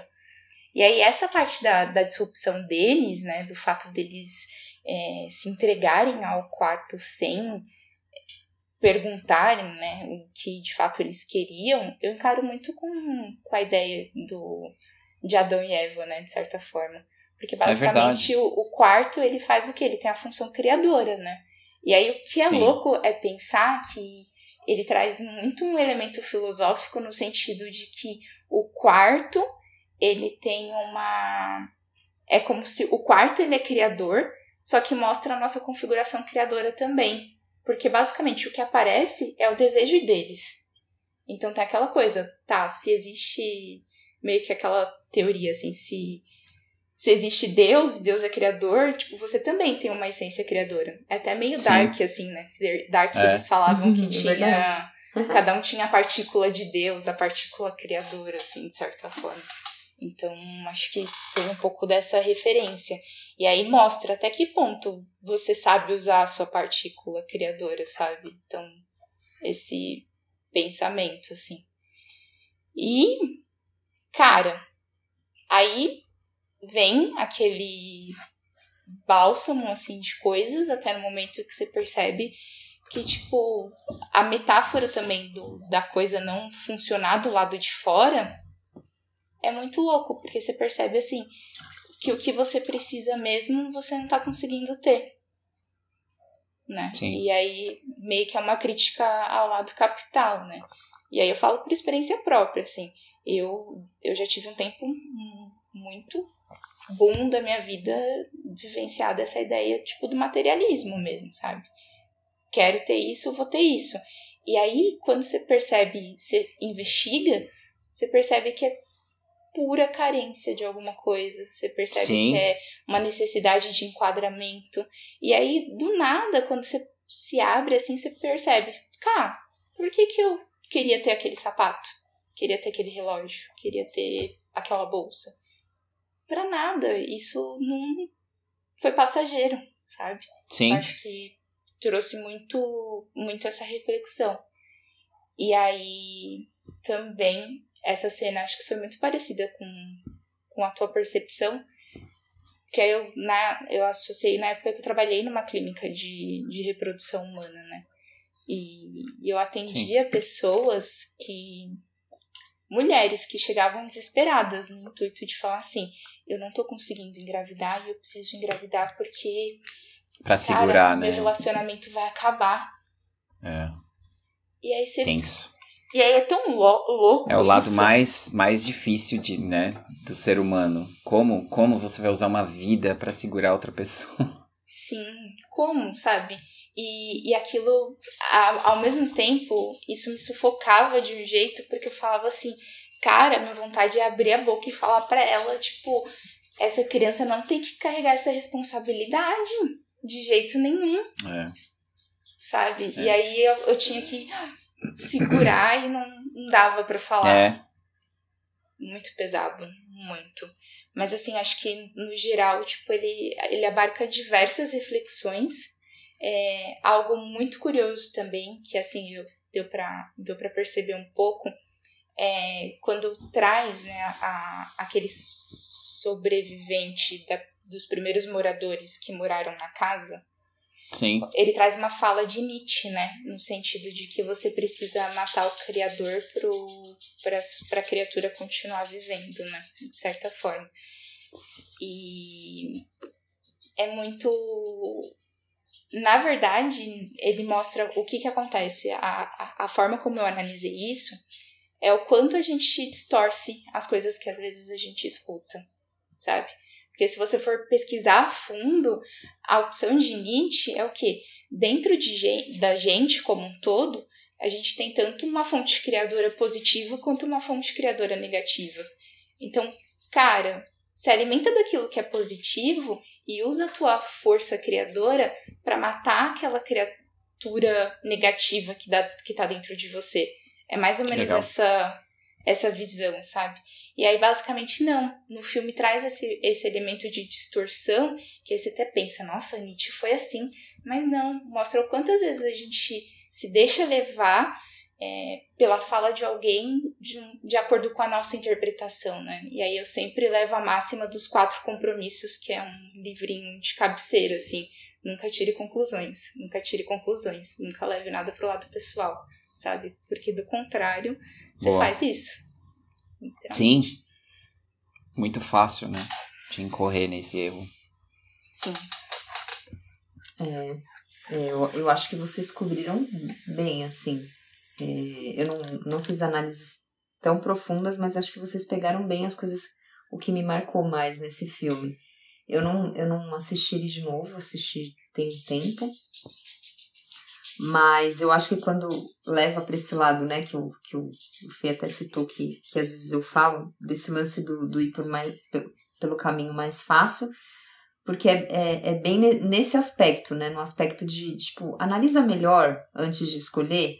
É. Que é a, porque é, acho que é, é, bem isso, né? Lá eles tinham a oportunidade de ter tudo que eles queriam, mas eu, eu acredito muito também na, naquela coisa da reação em cadeia, né? Tipo, tudo que você tudo que você cria, tudo que você deseja, vai vai vai ter consequências. E, Sim. e aí é, é onde cabe a nossa análise, onde eu falo, quando eu, eu quero dizer dessa coisa de por, pelo lado mais fácil, tipo, analisa melhor, assim, porque tudo que você. Tudo que você for fazer vai ter uma consequência. Aí você vai conseguir bancar a consequência dessa sua atitude? É... Enfim, então eu, eu acho que foi isso que ficou que ficou bastante para mim, porque é bem aquilo, eles podiam ter tudo que eles queriam lá, mas acaba, acaba ficando tudo sem sentido, porque a maioria das coisas materiais que eles desejavam era, era consequência de, de elementos externos, né? Tipo, ah, eu sempre quis isso, mas, tipo, não, não necessariamente aquilo tinha um significado. Então, tipo, pra quê ter por ter? Enfim, X. É. Sabe uma coisa que eu fiquei pensando, que eu preciso dividir, que é super boba, mas eu fiquei pensando. Na, na, toda na lógica de o que eles desejam desaparece fora da casa, ou enfim, apodrece. Ou, eles desejaram comida em várias, várias, várias partes, né? Mostra que eles desejavam refeições e tal. O que acontece com a comida quando você sai da casa? Ela estraga dentro de você? Depois que você já comeu? Já pensou? Facilidade é, eu fiquei... de roteiro. É, não, eu fiquei assim, é, é uma facilidade de roteiro. Mas é, mas eu fiquei assim, faria sentido. Tipo, que a comida estrague literalmente de você e você faça mais cocô. Sei lá. Sim. É. Sei. Eu fiquei pirando nisso. boa, boa percepção. Ai, caramba. Faltou umas cenas do boa. banheiro lá. que esse personagem né? tá sempre no banheiro. Pega, pô. Só perceber que, né? Estragou Nossa, lá. Eu, tal. eu super lembrei agora daquele filme do, do Poço também. Que tem essa ideia né, de comida. É um original. É. Meio ah, que é uma vi. adaptação de Don Quixote com Sancho Panza, assim, ah. assim, tipo, bem. Me recomendaram e eu não, não assisti ainda. É Netflix, né? É. Isso é. mesmo. Boa. Girou? É. Girou para a G. Gerou. E... Não, não vou nem tentar fugir. Bom, preciso falar sobre Damn. Damn. Damn. Puta que pariu! que série é essa, Brasil? Felipe, vamos conversar. Oi. Por que, que você me indicou essa série? Duas, duas frases. Essa série é tá. é perfeita. E a outra frase é: eu acho que ela traz uma quantidade de desafios fora da caixa para para vocês duas, mas especificamente para G, assim, que é, é feito para ela, assim, que nem o Itaú, feito para você. é, você pegou a minha fala e aí você falou: o que que eu posso o que, que eu posso. O que, que se encaixa nessa fala aqui para quebrar esse conceito dela? Entendi. Você é. conseguiu. É. Parabéns. Ah, obrigado. São seus olhos. Mas eu fiquei. Mas eu, eu, eu assisti essa série com. Parecia que eu tinha tomado um murro na boca do estômago, sabe aquela coisa? Tipo, eu tô passando mal, é sério. Eu tava passando mal. É, Acredito. Eu só assisti até aqui, o quinto episódio. Aí eu falei, puta, desculpa, mas não dá pra mim mais. é, é bem foda, sim. Eu acho que essa série é bem indicada para quem. É, não para quem não gosta de terror, não, não é isso. Mas é, principalmente para quem tem uma. Fala que uma questão como a do racismo é blá blá blá. Que eu sei que não foi com esse intuito que você indicou ela para mim. Foi mais com o intuito de que o terror pode nos trazer outras coisas, né? Pode provocar sentimentos na gente. Apesar de eu ainda preferir de ser provocada com coisas mais fofas, mas não com coisas Válido. fofas. É, pode ser coisas pesadas, mas de um jeito mais fofo, sabe assim? Sim, sim. Não precisa ser um soco mas, no estômago para te ensinar uma lição. Isso, isso, obrigado. Exatamente isso. Não precisa, não precisa, tá? Mas, bom, quando eu comecei a assistir, eu falei, bom, não vou cair nessa ilusão, porque, tipo, é uma série de época, né? Aí tem uma, uma, uma parte musical, assim, mas bem no começo, assim, nos primeiros segundos. É. Que aí me levou a uma ilusão de que ela era fofinha, Sim. mas aí de cara você já percebe que não, né? É, mas tem os elementos lá de época que eu acho interessante. É, mas me pegou de jeito, assim, porque é, é, conta basicamente, né, falando para quem tá ouvindo, né, que é uma, uma família afro-americana que saiu do sul e foi para Los Angeles com o intuito de, de ter uma vida melhor, né, fora desse regime de. Enfim. E só que você já percebe, né, quando você tá assistindo, tipo, isso vai dar merda. Quando Dá vai dar muito. merda? Quanto tempo Quando vai é que levar? vai começar? É. E aí, tipo, mas deu muita merda, né, velho? Assim, é, é, é muito chocante. E, e a família inteira, tanto o pai, a mãe e as duas filhas, é, a, todo, a todo momento, né? Tipo, coisas absurdas acontecem. Você fala, puta que pariu, que sociedade do caralho é essa, assim, tipo. É, e é, assim, claro, na série tem um tom é, é, é, bem foda, assim, tipo, bem intenso, eu quero dizer. Mas retrata uma coisa que. é uma realidade, né? Por Que é isso eu- real, né? É que, eu, que é real, assim, tipo, retrata de uma forma muito, muito, muito over, muito pesada, mas é real. Por isso que eu acho que é indicado pra quem fala que a questão do racismo é blá blá blá. Porque, infelizmente, a gente sabe que tem gente que, que ainda cai nesse discurso lixo, eu diria. É, e, e aí, em, em alguns momentos, ela me levou muito a refletir sobre. Tipo, uma cena específica, assim, do pai com a filha. Talvez eu dê um pouco de spoiler, não sei. Não. Espero que não.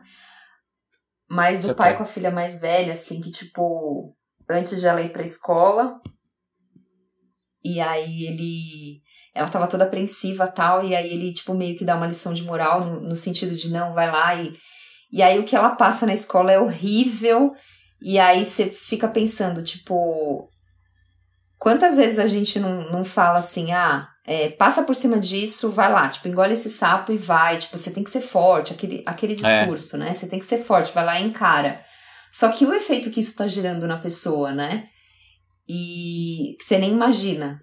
E aí, à noite, quando ela chegou pra conversar com o pai dela, tipo, ah, como é que foi na escola? Ah, foi tudo bem. Não foi, não foi tudo bem. Não foi, cara. E não foi nada bem, assim, tipo, não, não foi. E não foi bem pra ela, não foi bem pra mãe, não foi bem pro pai, não foi bem pra ninguém. Só que todos falam que, tipo, ah, todos são superficiais ali. Só que aí cada um tá guardando aquilo É. consigo, né? E o efeito que isso tá gerando, porque É. todo, todo o elemento do, do terror, né, dos, dos fantasmas é muito em função de tudo que eles viveram. E, e aí, quando você, até quando você falou lá da sala, que o, o, o, o terror que tem na, na- nesse filme não é tanto um terror, né? Não, não Palpável, é né? um bicho papão que aparece É. lá. É muito em função do, do, do inconsciente deles e, e de tudo que eles de tudo que eles experimentaram, de tudo que eles vivenciaram. Então, acho que é o, é o que o que traz nessa série também, nesse aspecto. E aí, teve uma outra coisa também que eu acho que é, fica muito visível para quem assiste. Tem essa coisa do racismo que, tipo, né, sei lá, vomitado na tua cara. Sim. E... Mas tem, um- tem um outro aspecto também da personagem que eu não lembro o nome, não sei se é Beth, que é uma, uma das pragas lá, né? Das É, vizinhas que mais. A principal praga, né? A principal praga, exatamente. Como ela representa a questão da inveja, né? É. Tipo, é latente, assim, é, é- é a questão da, da inveja, da, da, daquela coisa superficial de amizade e, e das relações e, e- enfim. Acho É. que isso também foi o que me ela pegou. controla Além todo do- mundo, parece que ela tem esse desejo íntimo de ela estar melhor do que todo mundo, de que ela tá Exato. no controle Exato. da situação sempre. né? Exato. É bem o lance do o lado mais podre da inveja mesmo, né? Sim. Ela, ela consegue representar isso de forma muito boa, o lado mais Hum. podre da inveja, assim. Então foi, foi outro aspecto que, que me pegou também, além dessa questão do racismo que é na cara, essa questão da inveja que essa personagem aí demonstrou muito bem. Muito bom. Mexeu com você, então. Nossa. Que assim, eu não queria só mexer. Foda. Eu não queria mexer com vocês só no aspecto é, da, da- do terror por si. Eu queria que realmente Aham, tivesse que si fosse só, um terror com sim. fundamento. Porque, pra mim, realmente, ah, eles se preocupam muito em colocar todas as camadas possíveis do racismo. Todas. Eu não tenho Todas. nada que eu não tenha sentido na minha vida, que eu não via, que eu não vi em alguma proporção lá, entendeu? E parece que, né, ele usa, ele extrapola pra caralho, né? Tipo, óbvio. Sim, é, o, é a voadora na cara, né? Da, da situação ali. Mas pessoas passaram por, por coisas muito correlatas ao que tá Então, ali. Eu acho. É isso que é o mais foda quando você assiste, né? Porque É. você assiste com essa sensação ruim, mas aí no mesmo momento pra piorar, aí você fala, puta que pariu, é ruim, mas é pior ainda você imaginar que realmente teve, teve pessoas que enfrentaram esse tipo de situação. Porque se fosse uma coisa que ficasse só ali na ficção, tá tudo certo, mas não é. Sim. Mas a maneira como eles constroem a evolução, eu sempre falo de evolução de personagem, né? Por que, que eu amo séries? Porque você tem tempo. Se o artista é um, um bom artista, ele vai ter tempo de, de te mostrar quem esse personagem era, quem esse personagem é agora, quem esse personagem vai se tornar no final. E é lógica essa passagem, você percebe que as coisas vão trocando e mudando de lado. E o, o papel fundamental da mulher, da mãe, né, que ela é realmente a personagem principal do filme. Tudo tá em torno dela. O cara é muito importante, o marido. Só que a maneira como eles dão, eles devolvem a autoria ou devolvem a, a ação, né, a, agência, é a palavra que eu quero, pra mulher negra. Porque é isso, assim, a mulher negra era a chave pra tentar virar o, o racismo, uma parte do racismo nos anos 50, 60. E, de certo, certo modo, não é o que, não, não é o que aconteceu, né, assim. Eles, é um revisionismo histórico. É uma modificação de um histórico que, né, assim, poderia ser diferente, não foi. Porque era um mundo machista, porque era um mundo branco, que a voz da mulher negra é tipo a voz do lixo, é a voz do nada, é a voz que não tem diferença nenhuma. Como eles escolheram dar a voz para essa mulher, né, usando uma expressão da Isa aí, né, de dar a voz, é, para mim é sensacional, é fantástico, assim, como tudo gira em torno das percepções dela, como do fato dela ter sido louca, né, os próprios personagens falam, né, mamãe, você não está mais louca? Você não está mais louca, né? Tipo, tá todo mundo preocupado com o estado dela, psicológico, que todo mundo percebe que vai piorar, e vai piorar, e vai piorar. Só que acho que no fundo disso tem uma luta por empoderamento. Tem uma luta, ela fala: "Meu, eu tenho que eu tenho que dominar essa situação que tá tentando me dominar". Tem, meu, eu ficaria dias falando, né? Mas tem muitos elementos ali que são assim de coerção, né? De, uma, de controle.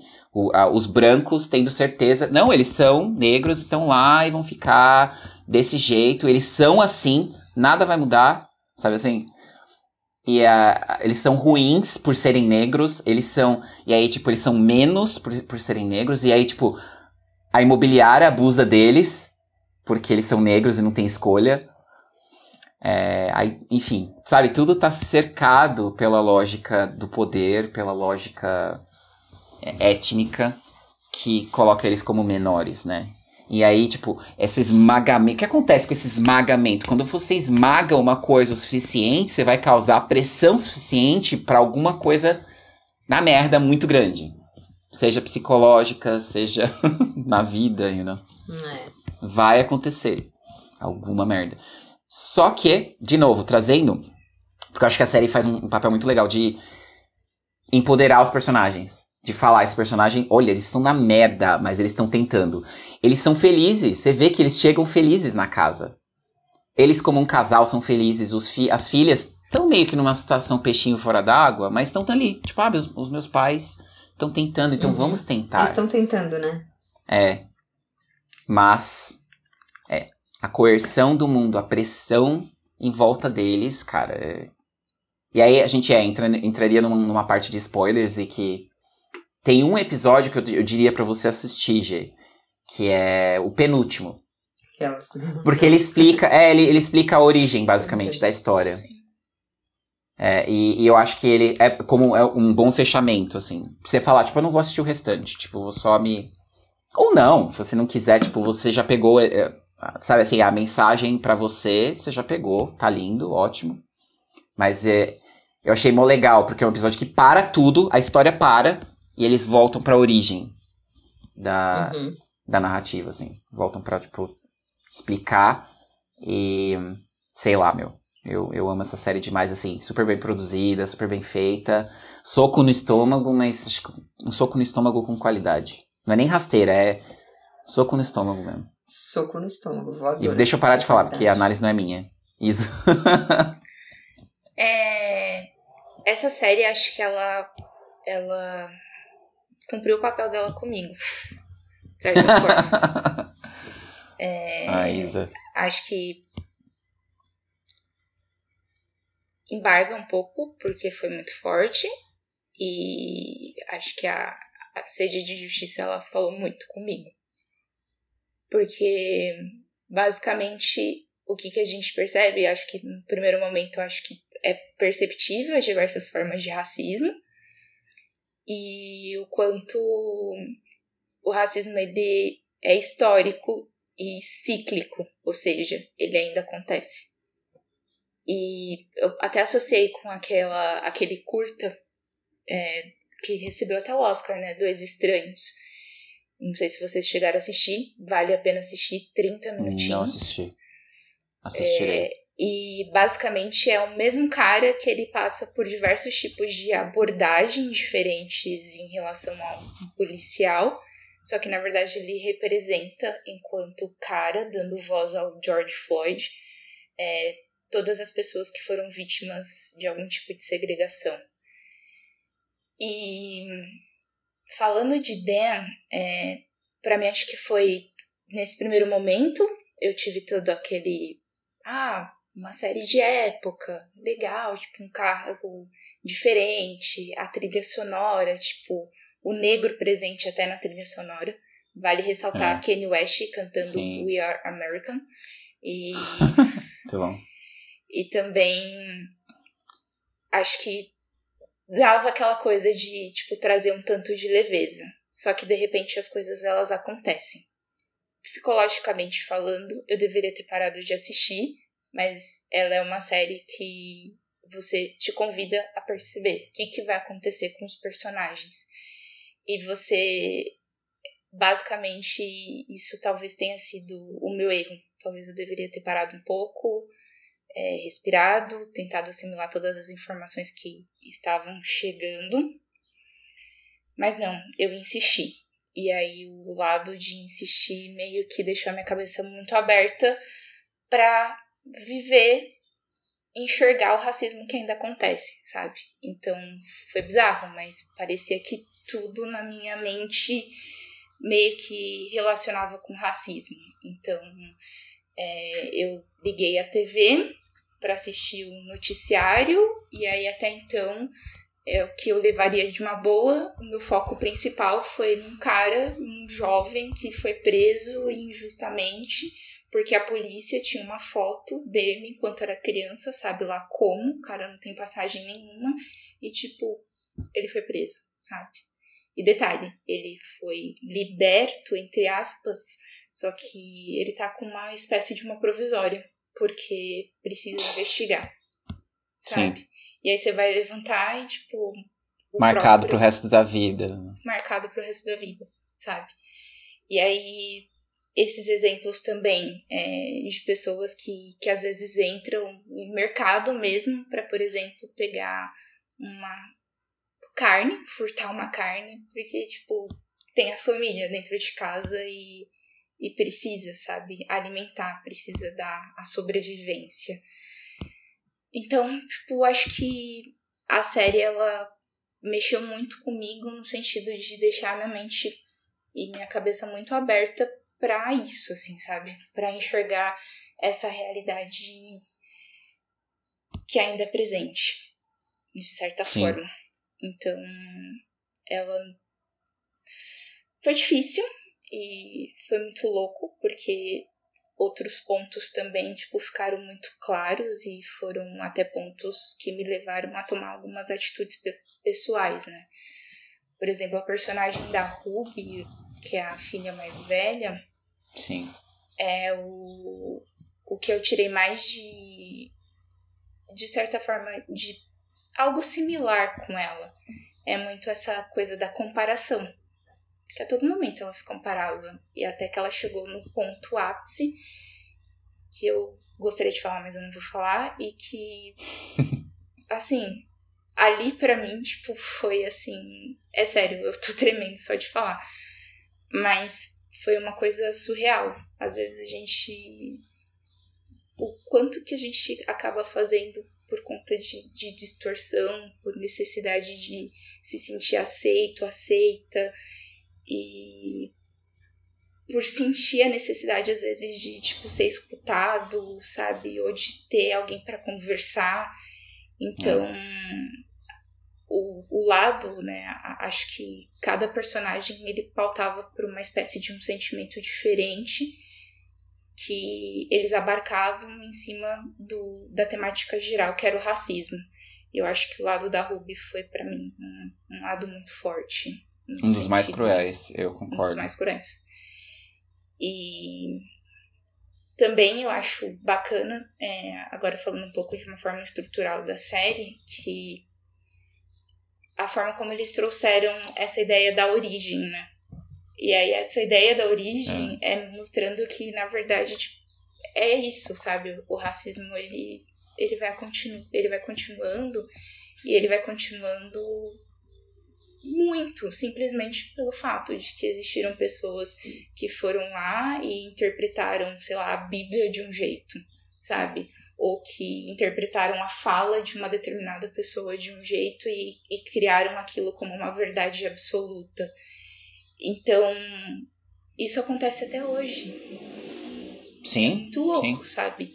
Então, acho que a ideia desse de mostrar como que tudo se originou é mostrar que essas vozes lá de trás que criaram todo esse tipo de sistema opressor vinculado ao negro ainda está presente.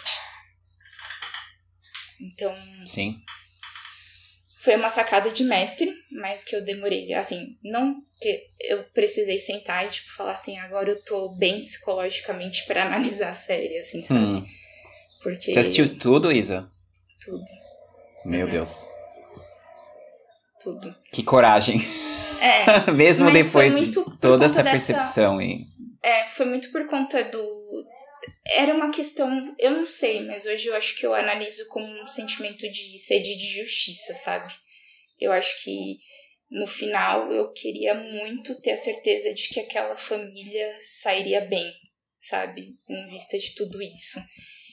E e assim, eu indico para as pessoas, mas eu indico muito de uma forma pausada. Acho que, como eu disse, Boa. o meu erro foi esse. Acho que eu quando eu cheguei, falei assim, ó, tá pesado, você tá começando a, tipo, sofrer com, com coisas muito do externo, sabe? Então, para um pouquinho. Não, mas Sim. eu deixei esse negócio da sede de justiça falar mais alto e fui. Então, sei lá, mexia nas redes sociais, qualquer coisa vinculada à comparação, a tipo opressão, a isso, a economia, a todas essas coisas que a série traz, tipo, me afetavam de um jeito assim surreal. E foi por isso que eu acabei até precisando de um certo distanciamento, assim. Desculpa por isso. ah, Fê, não, não tem que pedir desculpa. Assim, eu acho que eu, a gente eu... tem que saber o, o, o equilíbrio, sabe? Eu acho que essa claro. é, é, assim, esse ponto. É uma série que, por exemplo, eu reassistiria, mas que eu precisei sentar e refletir várias vezes, assim, tipo, meu, peraí, vamos pensar, ela te provocou isso, então vamos tratar isso, sabe? De certa forma, porque ela é forte. Tem muito, muito ali, né? Muito denso. Sim. Muito denso. É. Acho que é uma das, uma das coisas mais densas que eu já vi na vida. Eu, é, é, é sólido para mim isso. Bem solidificado na minha cabeça. Que tudo que eles tratam ali, eles sabem com conhecimento de causa. As pessoas, os, os roteiristas, diretores, produtores, os atores. Tipo, é tudo muito visceral, muito real. Assim, Uhum. gente do céu. E não passou pela minha cabeça, honestamente, que. Porque assim, eu tive a minha sensibilidade testada com a questão da, do racismo, né? Assim, eu sofro racismo. E de várias maneiras diferentes, né? Por ser estrangeiro, por ser brasileiro, por ser negro, por ser pobre. Tem, tipo, várias. Assim, não sou rico, né? Na comparação com uma, uma, uma pessoa no Brasil, né? Enfim, em pobreza absoluta, eu tô um pouco melhor. mas. Nem sei se eu deveria rir disso, mas. É, acho que. Eu não esperava que fosse atingir vocês de- dessa maneira, honestamente. E eu acho que só atesta, no fim do dia, a qualidade, né? Do material que tá lá. Porque não afetar, não ter é, não ter influência nenhuma sobre a gente é, é, né, é o pior cenário, sei lá. Porque se você, assim, você, ah, sei lá, não consegui mastigar, não consegui terminar, que nem a G, assim, eu entendo absolutamente. Na verdade, eu entenderia se ela tivesse assistido um, dois, três, no máximo, e parado. Falado, olha, não é pra mim. Mas eu não esperava que fosse ser tão intenso mesmo, assim, que fosse um processo que vocês fossem pegar camadas que estão. E, é- e é um processo óbvio, né? Eu tô pensando no meu, na minha perspectiva do racismo, mas vocês pegaram outras coisas, né? Que estão ali também. Tem a questão feminina, tem a questão do bullying, tem outras coisas em volta que são, como a, adorei o que a Isa falou, de abarcar, né? É tudo tá, tá ali no, no barquinho do racismo. Mas tem um monte de elementos ali. Que cada pessoa tem uma maneira própria de lidar ou não lidar, né? Muitas vezes é o que eu falei, assim, as pessoas vão se. Ah, por essa pessoa eu faço isso. Pelo meu marido eu faço isso. Eu tô odiando isso que tá acontecendo, mas por ele eu vou fazer isso. Porque eu acho que vai dar certo. Eu acho que vai funcionar. E aí eu vou e faço uma, uma visão embelezada de tudo que tá acontecendo e distorço mais ainda, né, no processo para que pareça que tá tudo bem, né? Então acho que é, esse exercício é sempre saudável, por mais que é lógico, estilo em questões de estilo e de estética, assim, realmente tem tem um peso gigante que talvez eles poderiam ter feito de uma outra maneira, não sei. Mas eu acho que a mensagem deles eles passaram, sabe? Eu acho que é isso. Nossa, super passaram. O Dem, ele foi um gatilho pra eu começar a voltar e assistir um monte de coisas que eu não tinha assistido. E a gente vai entrar nesse, nesse, nessa questão depois. Mas de o quanto por muito tempo eu escondi essa a minha identidade negra de mim mesmo. Sim. E o quanto não faz sentido eu fazer isso. Quanto, na verdade, eu tenho que explorar cada vez mais e cada vez ter mais referencial pra dizer, tipo, é, sim, sou negro, sim, não posso deixar ninguém dizer o contrário. Não faz o menor O racismo é uma coisa completamente infundada, não tem nenhum fundamento lógico. E tudo isso, a série que, que gati- engatilhou na minha cabeça com força, né? Deu uma voadora na, no cérebro. Sim. É. É, é bem isso. Tem, tem tipo, muita.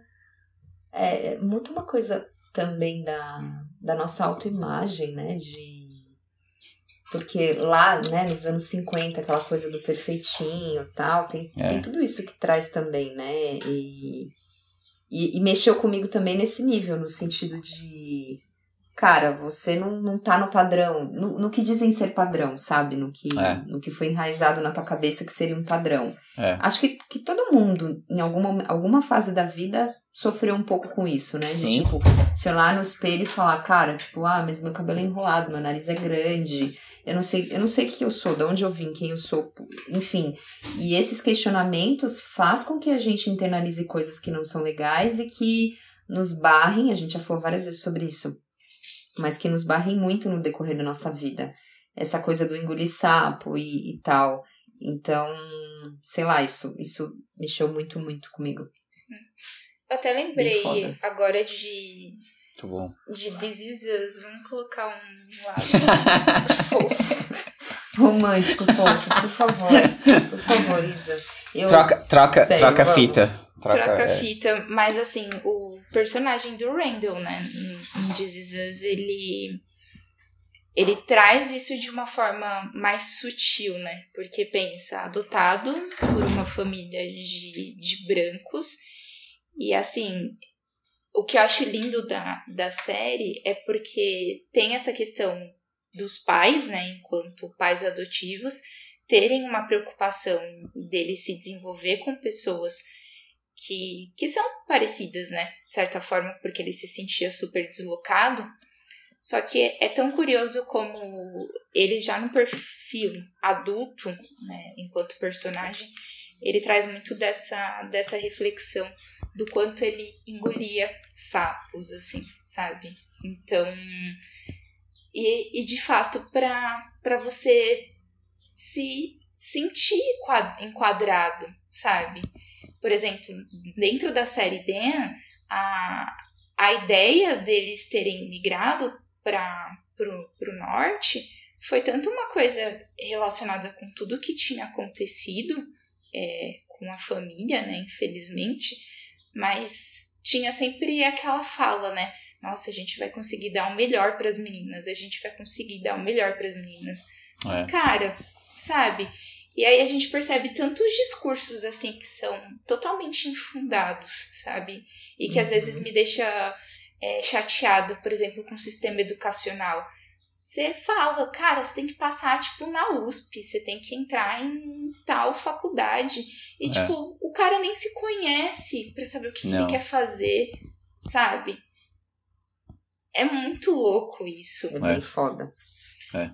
Então, e aí a pessoa fica engolindo. Às vezes é uma pessoa que vai chegar lá na, na faculdade, independente se é negro, pardo, branco, seja, mas tipo, não vai se sentir enquadrado, mas vai ficar engolindo aquele sapo, sabe? E para dizer assim, tipo, ah, é, eu batalhei a minha vida inteira por isso, atingi, então tenho que estar tá aqui.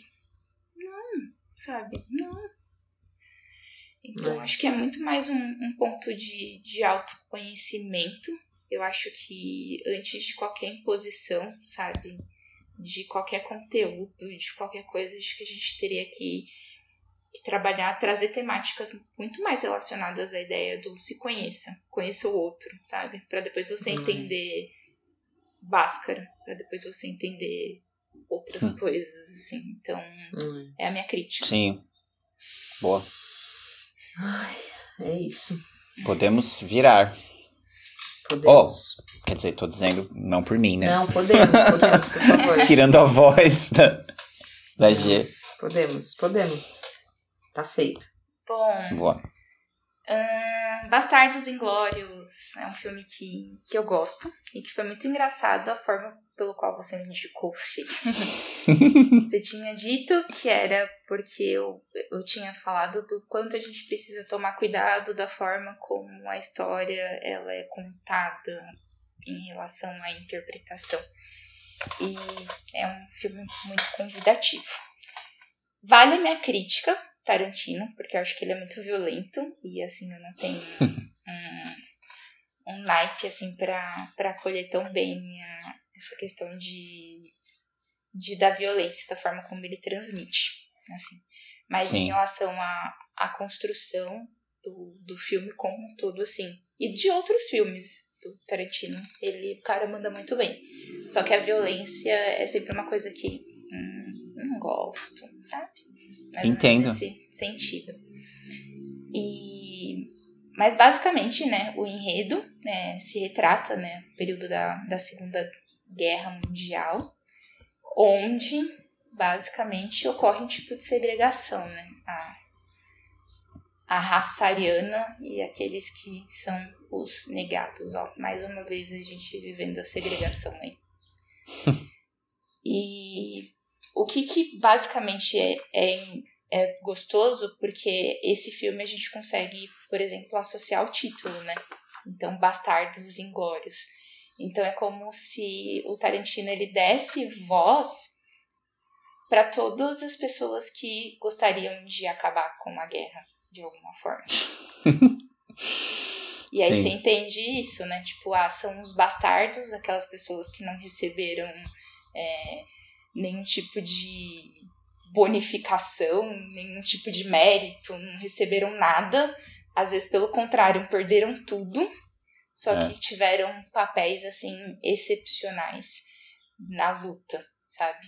E aí eu vou até puxar a sardinha um pouco pra, pra literatura, mas tem Anne Frank, que é maravilhosa uh, nesse processo, né? Uh, o próprio Victor Franklin também, que é um, psicólogo que desenvolveu dentro do campo de concentração a teoria, né, no sentido de buscar sentido em meio até mesmo à desgraça.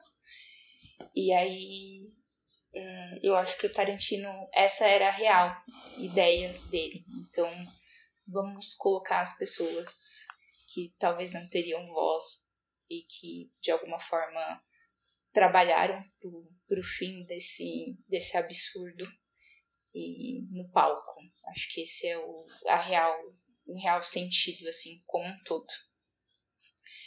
É, é gostoso de, de pensar dessa forma, porque eu particularmente gosto muito de, de filmes que, que abordem a, a ideia né, do, da Segunda Guerra Mundial, do, do período nazista, e que de fato também transmite essa reflexão, né? Então, pera, é, quem pensa consciência é, quer determinar algo, sabe? Quer determinar um padrão, quer determinar uma ordem, não quer acolher o outro. Então, sempre traz aquelas temáticas. E que é algo que se torna muito. Existem momentos em que eu analiso a sociedade que eu falo, puta, vai estourar uma terceira guerra mundial. E se essa terceira guerra mundial estourar, vai ser infelizmente pela mesma coisa. Eu defender a minha ideia e não a ideia do outro, não acolher a ideia do outro, não escutar Sim. o outro. Então, Sim. às vezes eu fico até assim, nossa, tipo, tem tanto conteúdo aí para colocar as pessoas para pensarem um pouco nisso, sabe? No sentido de, é. tipo, e por que, que as coisas ainda continuam? Por que, que essa polarização é tão grande? Por que, que ainda existem pessoas que falam existe uma raça ariana, sabe? Então, Sim. É, é um filme que, que, assim, eu tive, reassisti, né? Eu já tinha assistido antes, mas reassisti especialmente também por, um, por conta do, do podcast. Mas ele aborda essa, essa reflexão mesmo, sabe? De trazer voz para essas pessoas, dar voz para essas pessoas. E que elas. E meio que mostra, tipo, o lado do ajudar, né? Que ele pode ser muito variado. Então você pode na, na cena inicial lá. Você ajuda escondendo. Ou você ajuda cedendo um espaço para acontecer alguma coisa. Ou às vezes você tem que é, engolir muita coisa, mas sabendo que de lá vai surgir alguma coisa, sabe? Então, mostra alguns elementos de desenvolvimento pessoal. Paciência, perseverança, acreditar. Sim.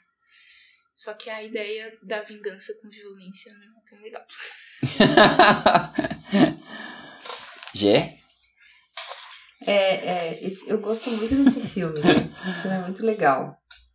É, e esse, esse aspecto da vingança com violência, acho que é, é isso que mexe, mexe comigo, né? Porque. Você também já tinha assistido, G? Desculpa. Tinha. Ah, ok. É, mas fazia muito tempo. Tá. E eu fiz bem de assistir de novo.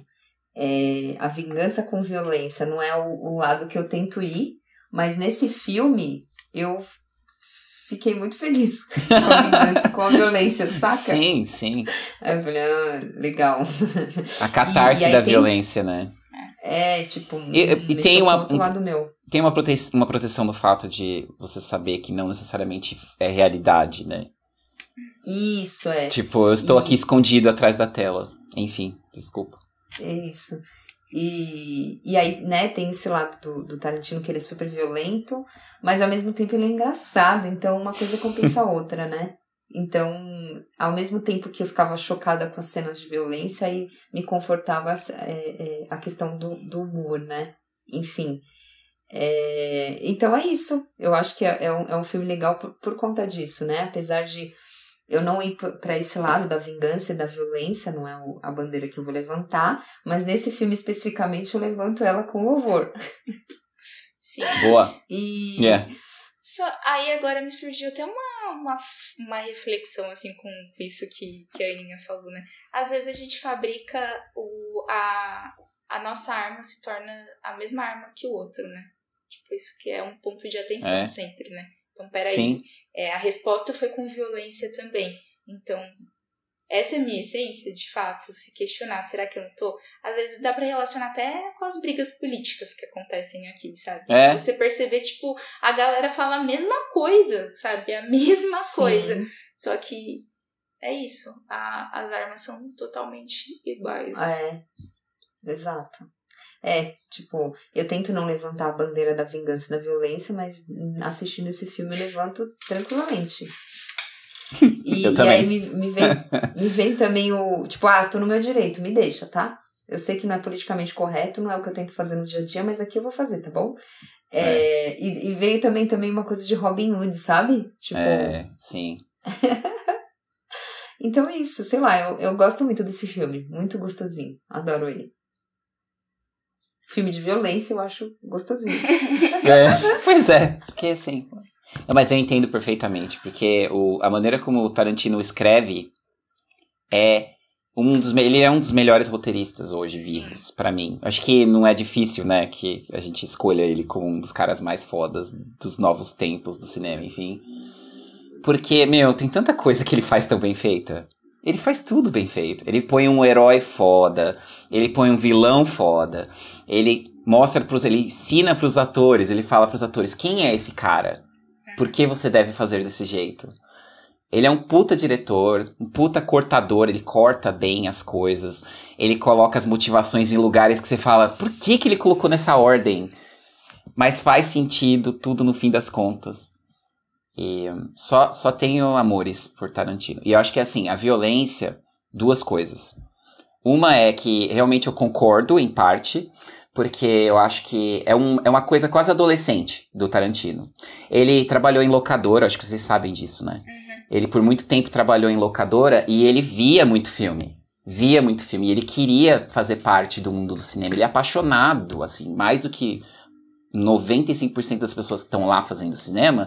Ele faz porque ele ama, porque ele quer que as pessoas vejam. Ele se, se empolga com a empolgação das pessoas assistindo. Então, é quase que um desejo adolescente de ser aceito. De ficar assim, meu.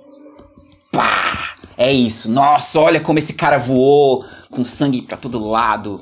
Olha o Hitler com a cara desfazendo enquanto tá tomando tiro, sabe? Tem uma coisa quase adolescente.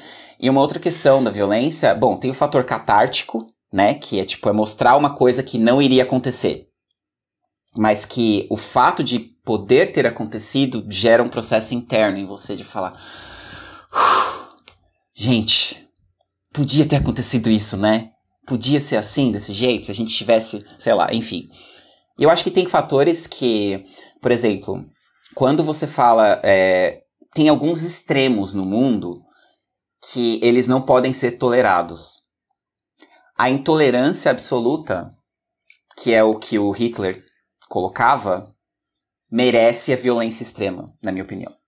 É o único caso histórico, do tipo de caso histórico que tudo que esse imbecil fez merece qualquer tipo de coisa pra tirar ele de lá.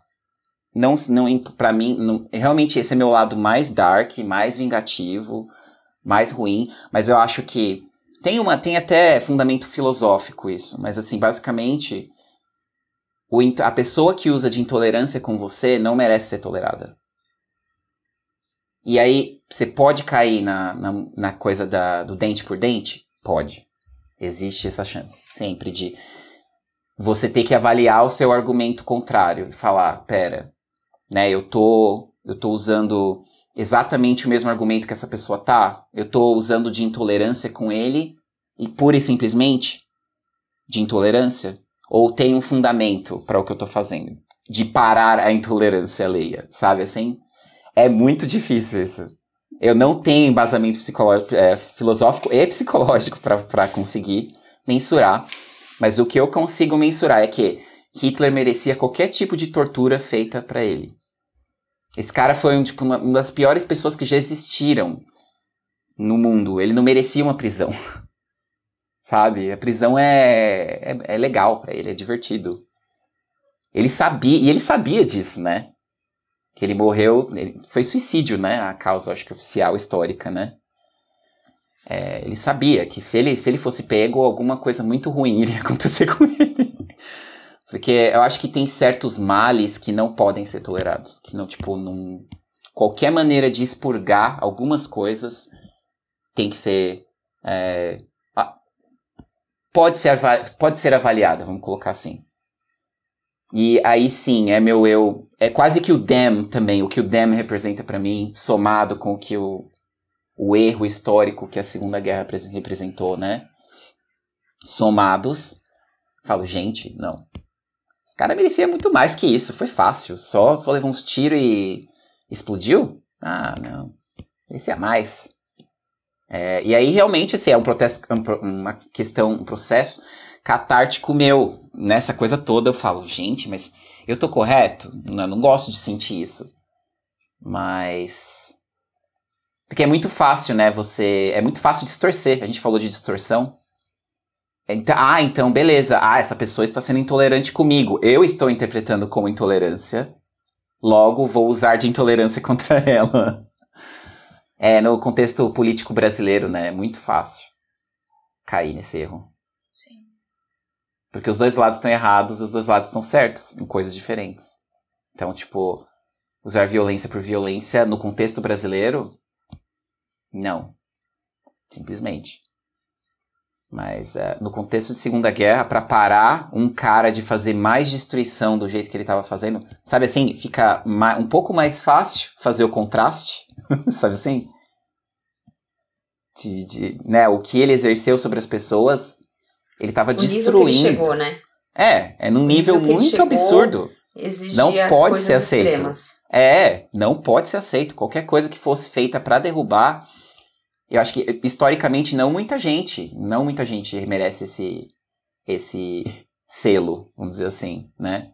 Tem o Bin Laden, que é próximo, que também foi, né, foi usado, assim, ele na verdade, segundo os históricos, né, ele foi morto rápido, foi tipo, acharam ele no lugar, deram bala nele, acabou, né? Mas eu colocaria assim, Stalin, né? Stalin foi péssimo também. É, não sei, gente. Né? E, assim, na China, né, tem, tem, tem histórico também, né, Mao Tse Tung, e, enfim. Eu acho que existem, assim, a gente usar como regra, não usar o dente por dente, olho por olho, mas, exceção, Hitler. Toda regra. é, toda regra é uma Exatamente, exceção. ele é exceção. Acho que eu consegui me expressar melhor agora. Sim. É isso, ele é exceção dessa regra pra mim. O curioso, né, é, acho que talvez até pensando um pouco no, no perfil comportamental dele, e acho que de outros, assim, também, é, é o quanto essas pessoas se alimentam de, de ego, né? Então, Sim. se você sente é, que o teu poder de criação, mesmo que indo para o lado negativo, tá surgindo efeito, você tá conseguindo criar rebanho, tipo, vai fundo, sabe? E aí acho que isso que, que, que acabava impulsionando cada vez mais, assim. E até os dias é. de hoje acabam também impulsionando. Então. É. E aí, infelizmente, entra um pouco nessa, nessa coisa da cultura, né? Também do, do eu não ser estimulado ao pensamento, sabe? Do eu não ser estimulado ao questionamento do eu não ser estimulado a refletir, sabe? É muito bizarro, assim. É. Eu acho que do eu não elaborar as coisas, né? Porque é, a gente tá falando de duas coisas tão absurdas que aconteceram, né? Essa, essa questão do racismo, essa questão do, do, do Hitler. São coisas que a gente, quando a gente para pra pensar, você fala, puta que pariu, que coisa mais absurda. É. E são coisas absurdas, mas aconteceram. Que aconteceram então, e acontecem. Sabe? Tipo, onde que começou, assim, que esse cara. Porque assim, ele falava coisas. Ele falava coisas eh, absurdas, mas, porra, tinha um mundo de gente seguindo ele. Então, sabe? Tipo, ele era absurdo, as pessoas que seguiam eles eles eram absurdas, ou seja, um bando de gente absurda porque não parava para pensar, não, passa, não parava para elaborar as coisas que, sabe? Enfim, não, não parava, não respirava, não pensava, não recalculava a rota, sei lá, não fazia nada. É. E, e, então, sei lá, é, são coisas tão absurdas, mas são coisas que a, a gente tá sujeito. Tipo, Sim. qualquer idiota pode vir com uma ideia absurda de novo e, e levar um bando de, de gente que não para pra elaborar nada nessa vida e a gente cai num abismo como esse. Deus nos livre, sabe assim? Uma coisa que, que me ocorreu Sim. agora é de pensar um pouco, né, sobre o que faz é, uma pessoa se tornar rebanho. E acho que até, por exemplo, com Bastardos Inglórios dá pra gente perceber muito isso. É, um momento... É que a galera recebe poder. Se a gente Sim. pensar forma Sim. geral. É, Então, por Sim. exemplo, Verdade. o, talvez a sacada, longe de interpretar Hitler, mas talvez a sacada tenha sido essa, sabe? Deixa eu dar poder pros outros. E, tipo, É, a galera se alimentava disso. uhum. A máquina que ele criou, né, Isa, faz todo sentido o que você tá falando. Com o, Ge o Goebbels, né, o Joseph Goebbels, que era o, o ministro da comunicação dele. O cara estruturou um plano com cinema, propaganda, tudo pra in- influenciar as pessoas o suficiente pra criar essa máquina que, que fez o estrago que fez. Sim. Ele de verdade foi o mais bem sucedido facínora, né? Assim, monstro que, que já existiu. Não- Eu não consigo pontuar nada que tenha sido mais danoso, né? Assim, na nossa história recente. Poder. Poder. Assim, eu chamo de síndrome do pequeno poder, né? Que a É. pessoa não tem o poder, mas ela tá do lado do, do cara que tem. Não, e Então- tem até aquele. O, o personagem, se a gente for pensar ainda um, um pouco no filme, aquele personagem que acaba. Eu não lembro o nome, mas acaba pegando o, a galera que tava junto com, com Brad Pitt. E. Na verdade, ali, se você perceber, tipo, não é que gerou um arrependimento, porque o cara, durante todo o tempo de vida dele, ele falou assim: eu tenho poder na mão, vou. Só que ele tava sentindo que, tipo, o momento do Hitler tava chegando, de certa forma, né?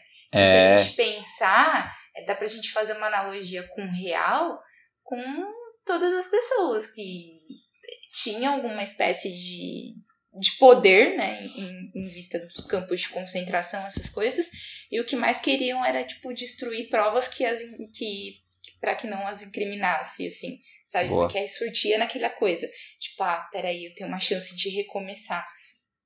Nesse Sim. sentido. Sim. Saber que vai perder, né? Eu já sei que vou perder. É uma questão de tempo. É, O que, que eu faço pra ainda ter, me segurar em alguma É. coisa? exato. É É, verdade. gente. E aí, querem fazer uma pausinha? Bora. Vamos nessa. Xixizinho? Pausa do xixi? Vamos nessa. Pronto?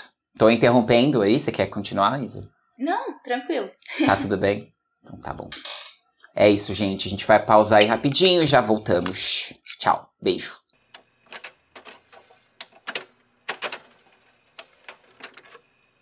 Ó, eu tenho. Eu tenho algumas frases só pra. A gente precisa. Esse episódio vai explodir todos os, os limites da, da, da história. Mas vai ser rápido, eu prometo. Vocês querem tentar adivinhar algumas frasezinhas de, de filmes famosos? Tan, tan, tan. Sim. Bora colocar leveza. Vamos lá. Se vocês conseguirem. É, é um pouco de leve. Aí o cara escolhe uns filmes tudo cagado. Poxa, não, não faz isso. Por favor. Pior que é um pouco isso, viu? Ó, a dica. É a dica. Ó, a frase é: Um homem que salva uma vida salva todos. De que filme estamos falando? Um homem salva uma vida. Um homem que salva uma vida salva a todos. É um filme. Todo vou dar uma Poderoso. dica. Comédia, todo poderoso. Jim Carrey. Poderia ser. Eu tô pensando agora aqui no contexto do filme, poderia. É um filme de Segunda Guerra.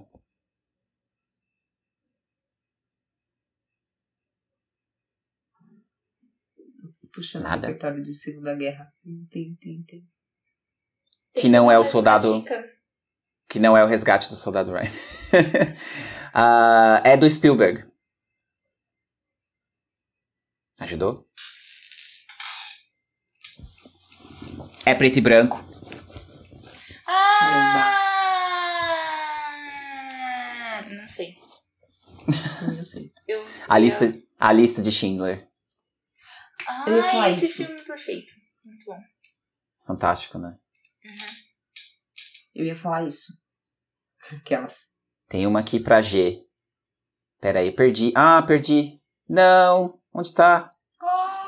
Pera, deixa eu achar. Nossa, um outro filme que Aí, eu achei. encaixaria nessa fala é O Grande Ditador, Charlie Chaplin. Ah, é verdade.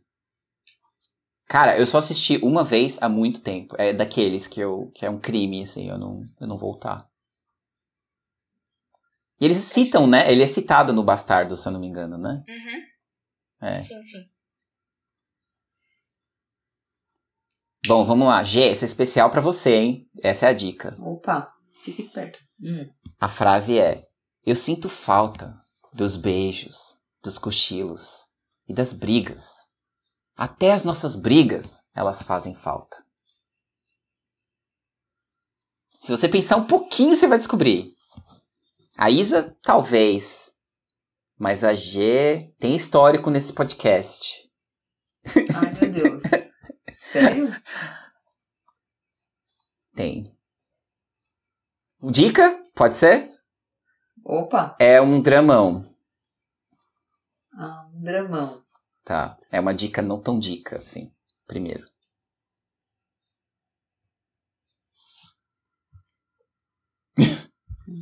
É, é um dramão com Robin Williams.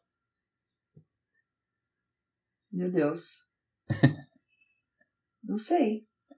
Pera, pensa um pouquinho. Um dramão com Robin Williams. É.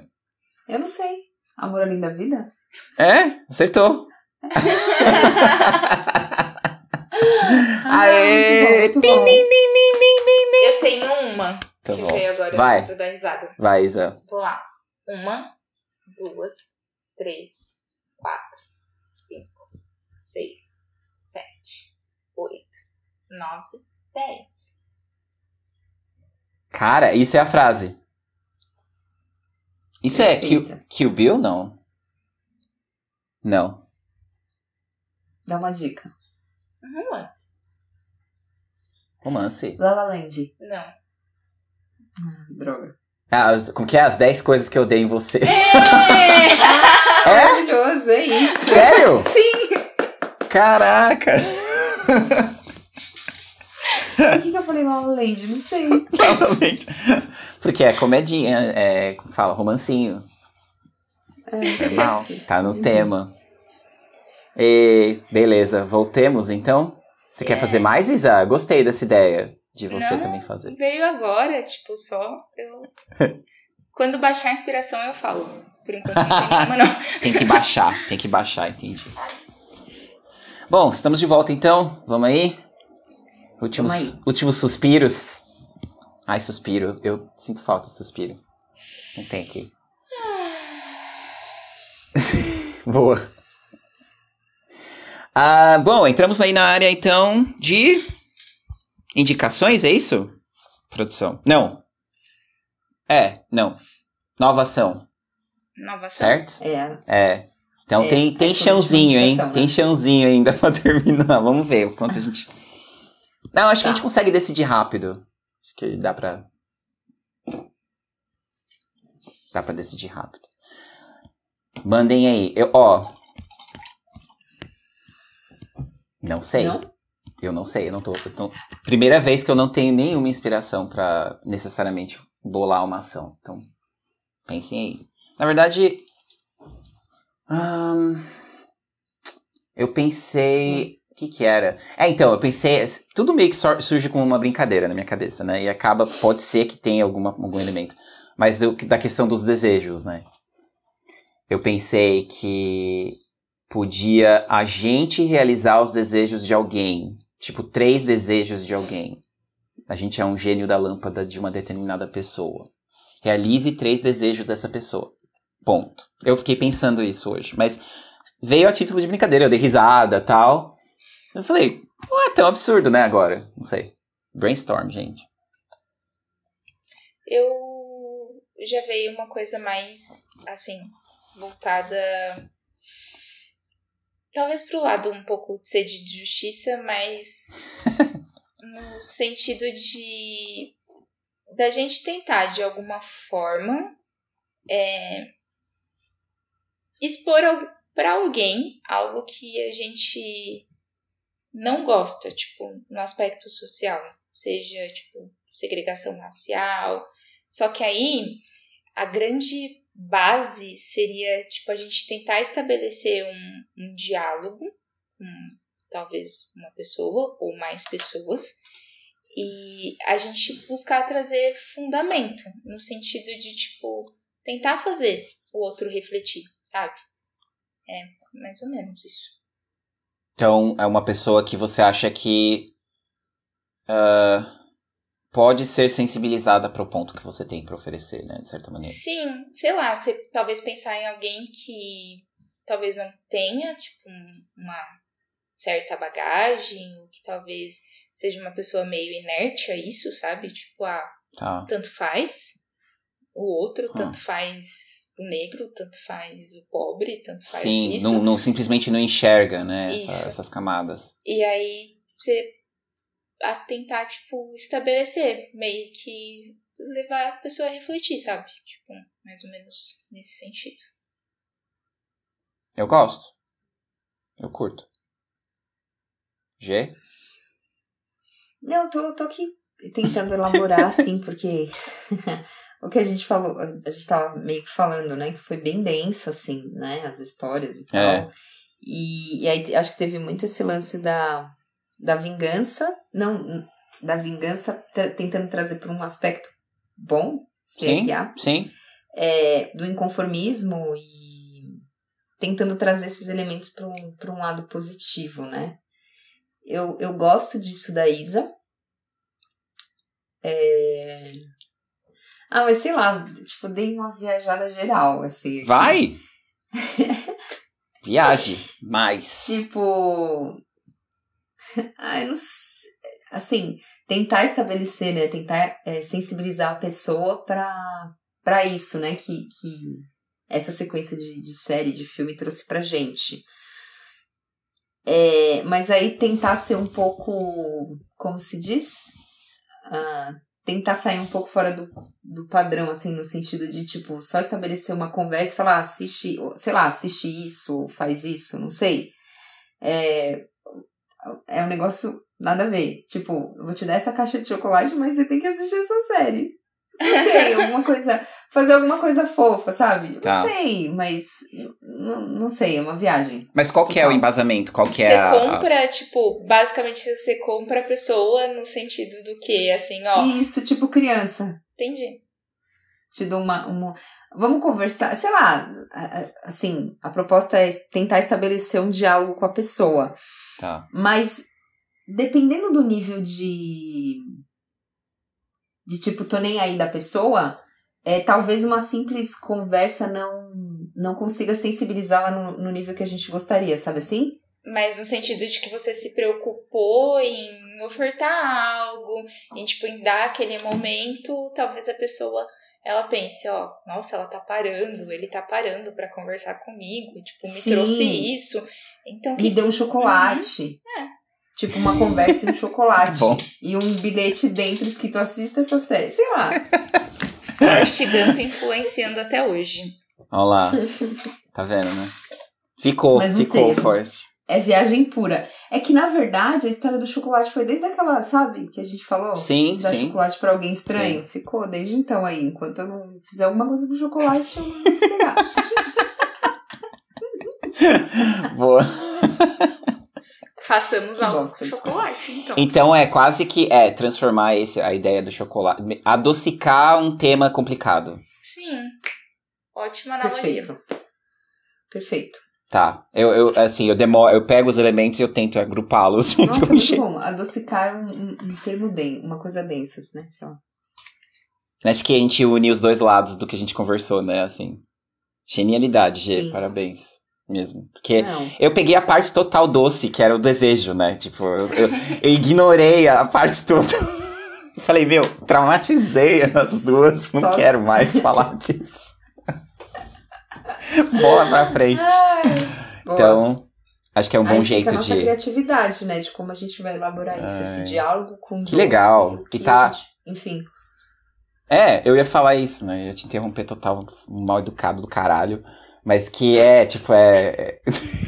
Calma, Porque tem- tão duro com você. tá? Mas é, às vezes eu sou, tipo, eu fico empolgado e eu não espero a pessoa parar de falar, desculpa. Tá tudo Mas, bem. Tudo bem. tá tudo bem? Obrigado, desculpa. Você pode voltar pro seu ponto depois. Não, fala, por favor. Não, eu tava, eu tava pensando que ah, é legal porque tem a quantidade suficiente de elementos que a gente não sabe direito como vai fazer, né? Que é Isso, legal, é a parte empolgante. elementos, mas você se vira. É. Muito bom. Tipo Lego, você deu as pecinhas. Agora o que você vai fazer com o Lego é seu problema. Seu problema. Fechamos então, hein? E É isso. agora o gancho. Tan, tan, tan. O que indicaremos uns pros outros? Só... Então eu sou o primeiro, né? É, basicamente. Tá. Bom, resumindo aqui, essa bagunça balbúrdia que tá na minha cabeça, eu preciso, um trabalho, é um trabalho natural meu, de equilibrar o estrago que eu fiz no cérebro de vocês essa semana. Aleluia. Então- Bom senso temos. É, bom senso. Está aqui. Se encontra por aqui. De vez em quando. Então eu nem vou fazer muito, muito caô, tá? São dois filmes que são preferidos da minha vida. Pra Não, mas Isa, eu aí, recomendo. Você vai indicar um, não? Pra gente seguir a ideia lá dos, dos três? Ah, eu vou indicar um. Verdade. É verdade. Eu só posso indicar pra uma pessoa. Eu esqueci disso. A Ah, matemática que me escapou total. Não, total. Boa, Isa. também. Parabéns. Então eu vou É ter que ter um motivo fiquei- escolher um dos dois. E o outro eu posso guardar, tá? É Ainda bem que eu não verdade. falei. Eu não falei, então. Tá. Eu tenho um pra cada, né? Isso já deu pra entender, né? Tá. é... Vamos fazer o seguinte. Vamos seguir a lógica do que a gente já tava se propondo. Eu, eu sugiro pra G, a G suge- sugere pra Isa. A Isa sugere pra mim. É isso? Pode ser? Tanto faz, eu acho.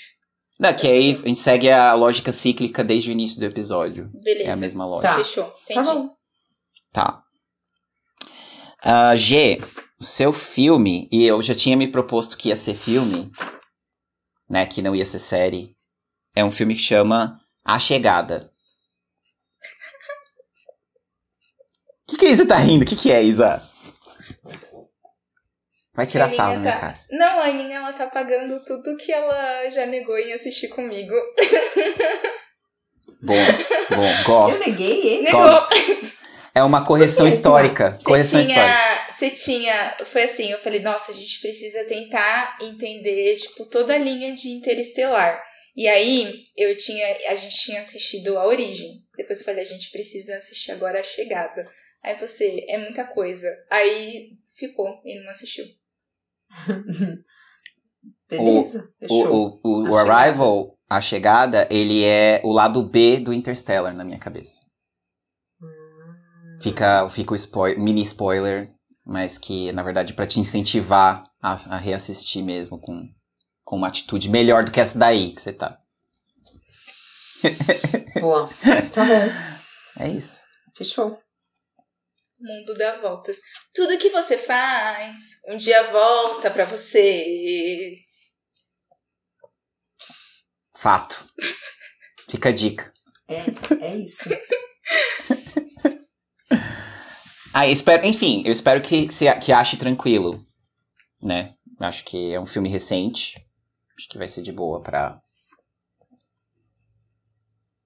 Pra Acho que sim. É, meu motivo é muito básico, é, é bem básico. Tem outros mais profundos que eu não vou querer falar agora, mas é, é, é um dramão.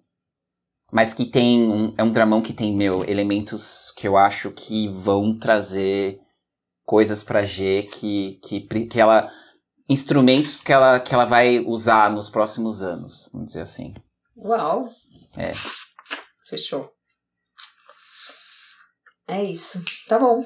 Passei. Perfeito. Tá, tá super anotado aqui. É... E eu vou indicar pra Isa, certo? É. Isso aí. Tá. Eu não sei, eu não sei de verdade se ela se ela já assistiu. Mas é uma série. Só que não é, tipo, tem oito episódios, assim, super rapidinha. Lá vem. E o nome é Bom Dia. Verônica. Você assistiu? Hã. Mas eu assisto de novo, não tem problema. É, é de que serviço, Gê? Netflix. Tem Netflix. E brasileira. Ah. E é brasileiro. ah, é brasileiro? Aham. Aham. É com aquela Tainá, Tainá Muller, alguma coisa assim. A irmã da Titi, Ah. do da MTV. Ai, gente, MTV. Legal, vai, vai fazer assistir Brasil mesmo, né? É isso, entendi.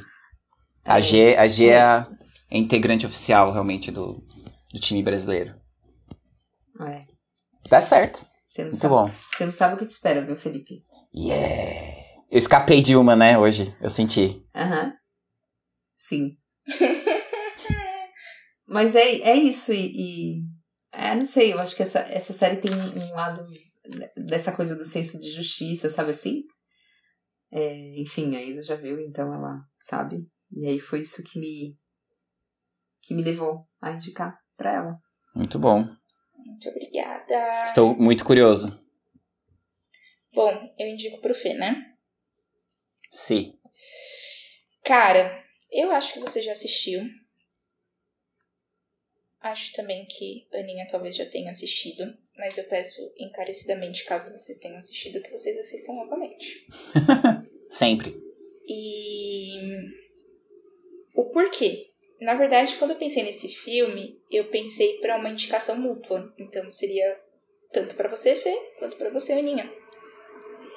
E muito na ideia do que aconteceu comigo em relação à ação da semana passada, que aconteceu essa semana, que trabalha um pouco essa ideia, tipo, do perfeccionismo, né? Até onde a gente tem que ir com perfeccionismo. E o perfeccionismo, ele nos limita muito. Então, a minha indicação, vou dizer mais uma vez que é mútua. Pensei efetivamente para vocês dois, Cisne Negro. Boa. Uh, Boa. caralho. Desculpa, essa minha reação é muito espontânea. Eu queria um motivo pra voltar pra ele, hein? Pois bem, você tem um Ganhei. Boa. Vixe, isso promete, hein? Tá da hora, hein? Essa parada. E é isso. Temos nossa lição de casa pra fazer. Adocicar É isso mesmo, complicado. produção? Adocicar o complicado. Tá vendo? Esse poder, esse poder meu de, de síntese, Adocicar. isso, é- isso é vida, gente. E você só chega nesses pontos com, com pessoas, com gente, com história, com conversa, né? Adocica, meu amor. Meu amor, Adocica. adocica. Adocica, meu amor. Adocica. A É isso só a letra? o- A minha Não, vida? fala, a minha vida. A minha vida, o. Ô, Desculpa. Revelador de idade, hein, cortar. G? Cuidado. Ah, o editor vai cortar. É, vou cortar, vou cortar esse Vou um pedacinho dar e um- colocar ele antes um da abertura. Aham. Eu vou mandar um docinho pra ele. Aí ele vai cortar. iFood Acho que 10. não? Vai ter que mandar. É, vai ter que mandar muito docinho. Só te dando essa. Vou mandar fica a assim que dica. acabar aqui. Hum. E que seja muito bom. E que seja brigadeiro. Vai ser o. Eu ia falar o Doce patê. de leite, doce de leite. Patê. Manda doce foi de um leite. mousse. Não, Isso. Isso, isso, isso. Vou mandar o mousse da Isa. Ah, tá. Beleza. Mas tem que ser o dela. Você vai ter Não, que fazer outro acordo com ela, independente ali do lado. Que eu O não sabendo. da Daninha é muito bom, viu? De limão dela. Ui, ah, adoro. Adoro. Mousse é amor. Mousse de limão, nossa. Torta de limão, torta de climão, né? Como diz o outro. Como diz o outro, quem é o outro? Sei lá. Ai, que besteira. Ai, que bosta. Enfim, é isso, né, gente? Se você ficou com a gente até aqui, como já é de costume, muito obrigado. Fim das contas, ó, não ficou tão, tão cretino. Vai ficar mais ou menos a mesma quantidade de tempo. Acho que a gente tá. Agora a gente é uma maquininha. Tá funcionando, sabe? Bem certinho. Isa, você abriu um precedente aí que eu fiquei. Eu acho que a gente pode mudar isso pros próximos episódios. Realmente a gente faz uma indicação pros, pros dois, não é necessariamente pra uma pessoa. Acho que. Né? Curti também. É. Eu acho. Fechou. Curti também. Que aí não tem necessariamente uma. Porque aí a gente teria que pensar da próxima vez, ah, vamos inverter, né? Pra que a gente sempre indique pra um do outro, né? Ah, que então a gente é eu vou número mudar. ímpar. Não vou mudar não. Ela... É. Ai, não era então. isso. Ai, ai. Tô zoando, tô zoando. Bom, é isto. Querem considerações finais aí? É, obrigada. Desculpa também pelo, Desculpa. pelo lado Desculpa. emotivo da semana passada. Nah. Eu precisava parar um pouco. E é isso. É Ah, isso. essa parte Desculpa não qualquer vai coisa. não, né? É pra vocês que eu tô pedindo desculpa e obrigada. Desculpa qualquer coisa. Eu vou usar uma frase aqui de filosofia antiga, assim, muito. Uma frase cheia de intenção e cheia de possibilidades, que, que é: que não mata engorda. Olha. Olha! O que não te mata te Não faz mais engorda. forte. Te faz mais É. gordo. Então, se o. se o Dem e o Bastardos Inglórios essa semana não matou vocês, muito pouca coisa vai, vai conseguir fazer isso. Eu acho. Verdade. Sei lá. Fica a dica. É isso, gente. Tchau, beijo. Beijo. Obrigada. Beijo. Valeu. Ai, que besteira.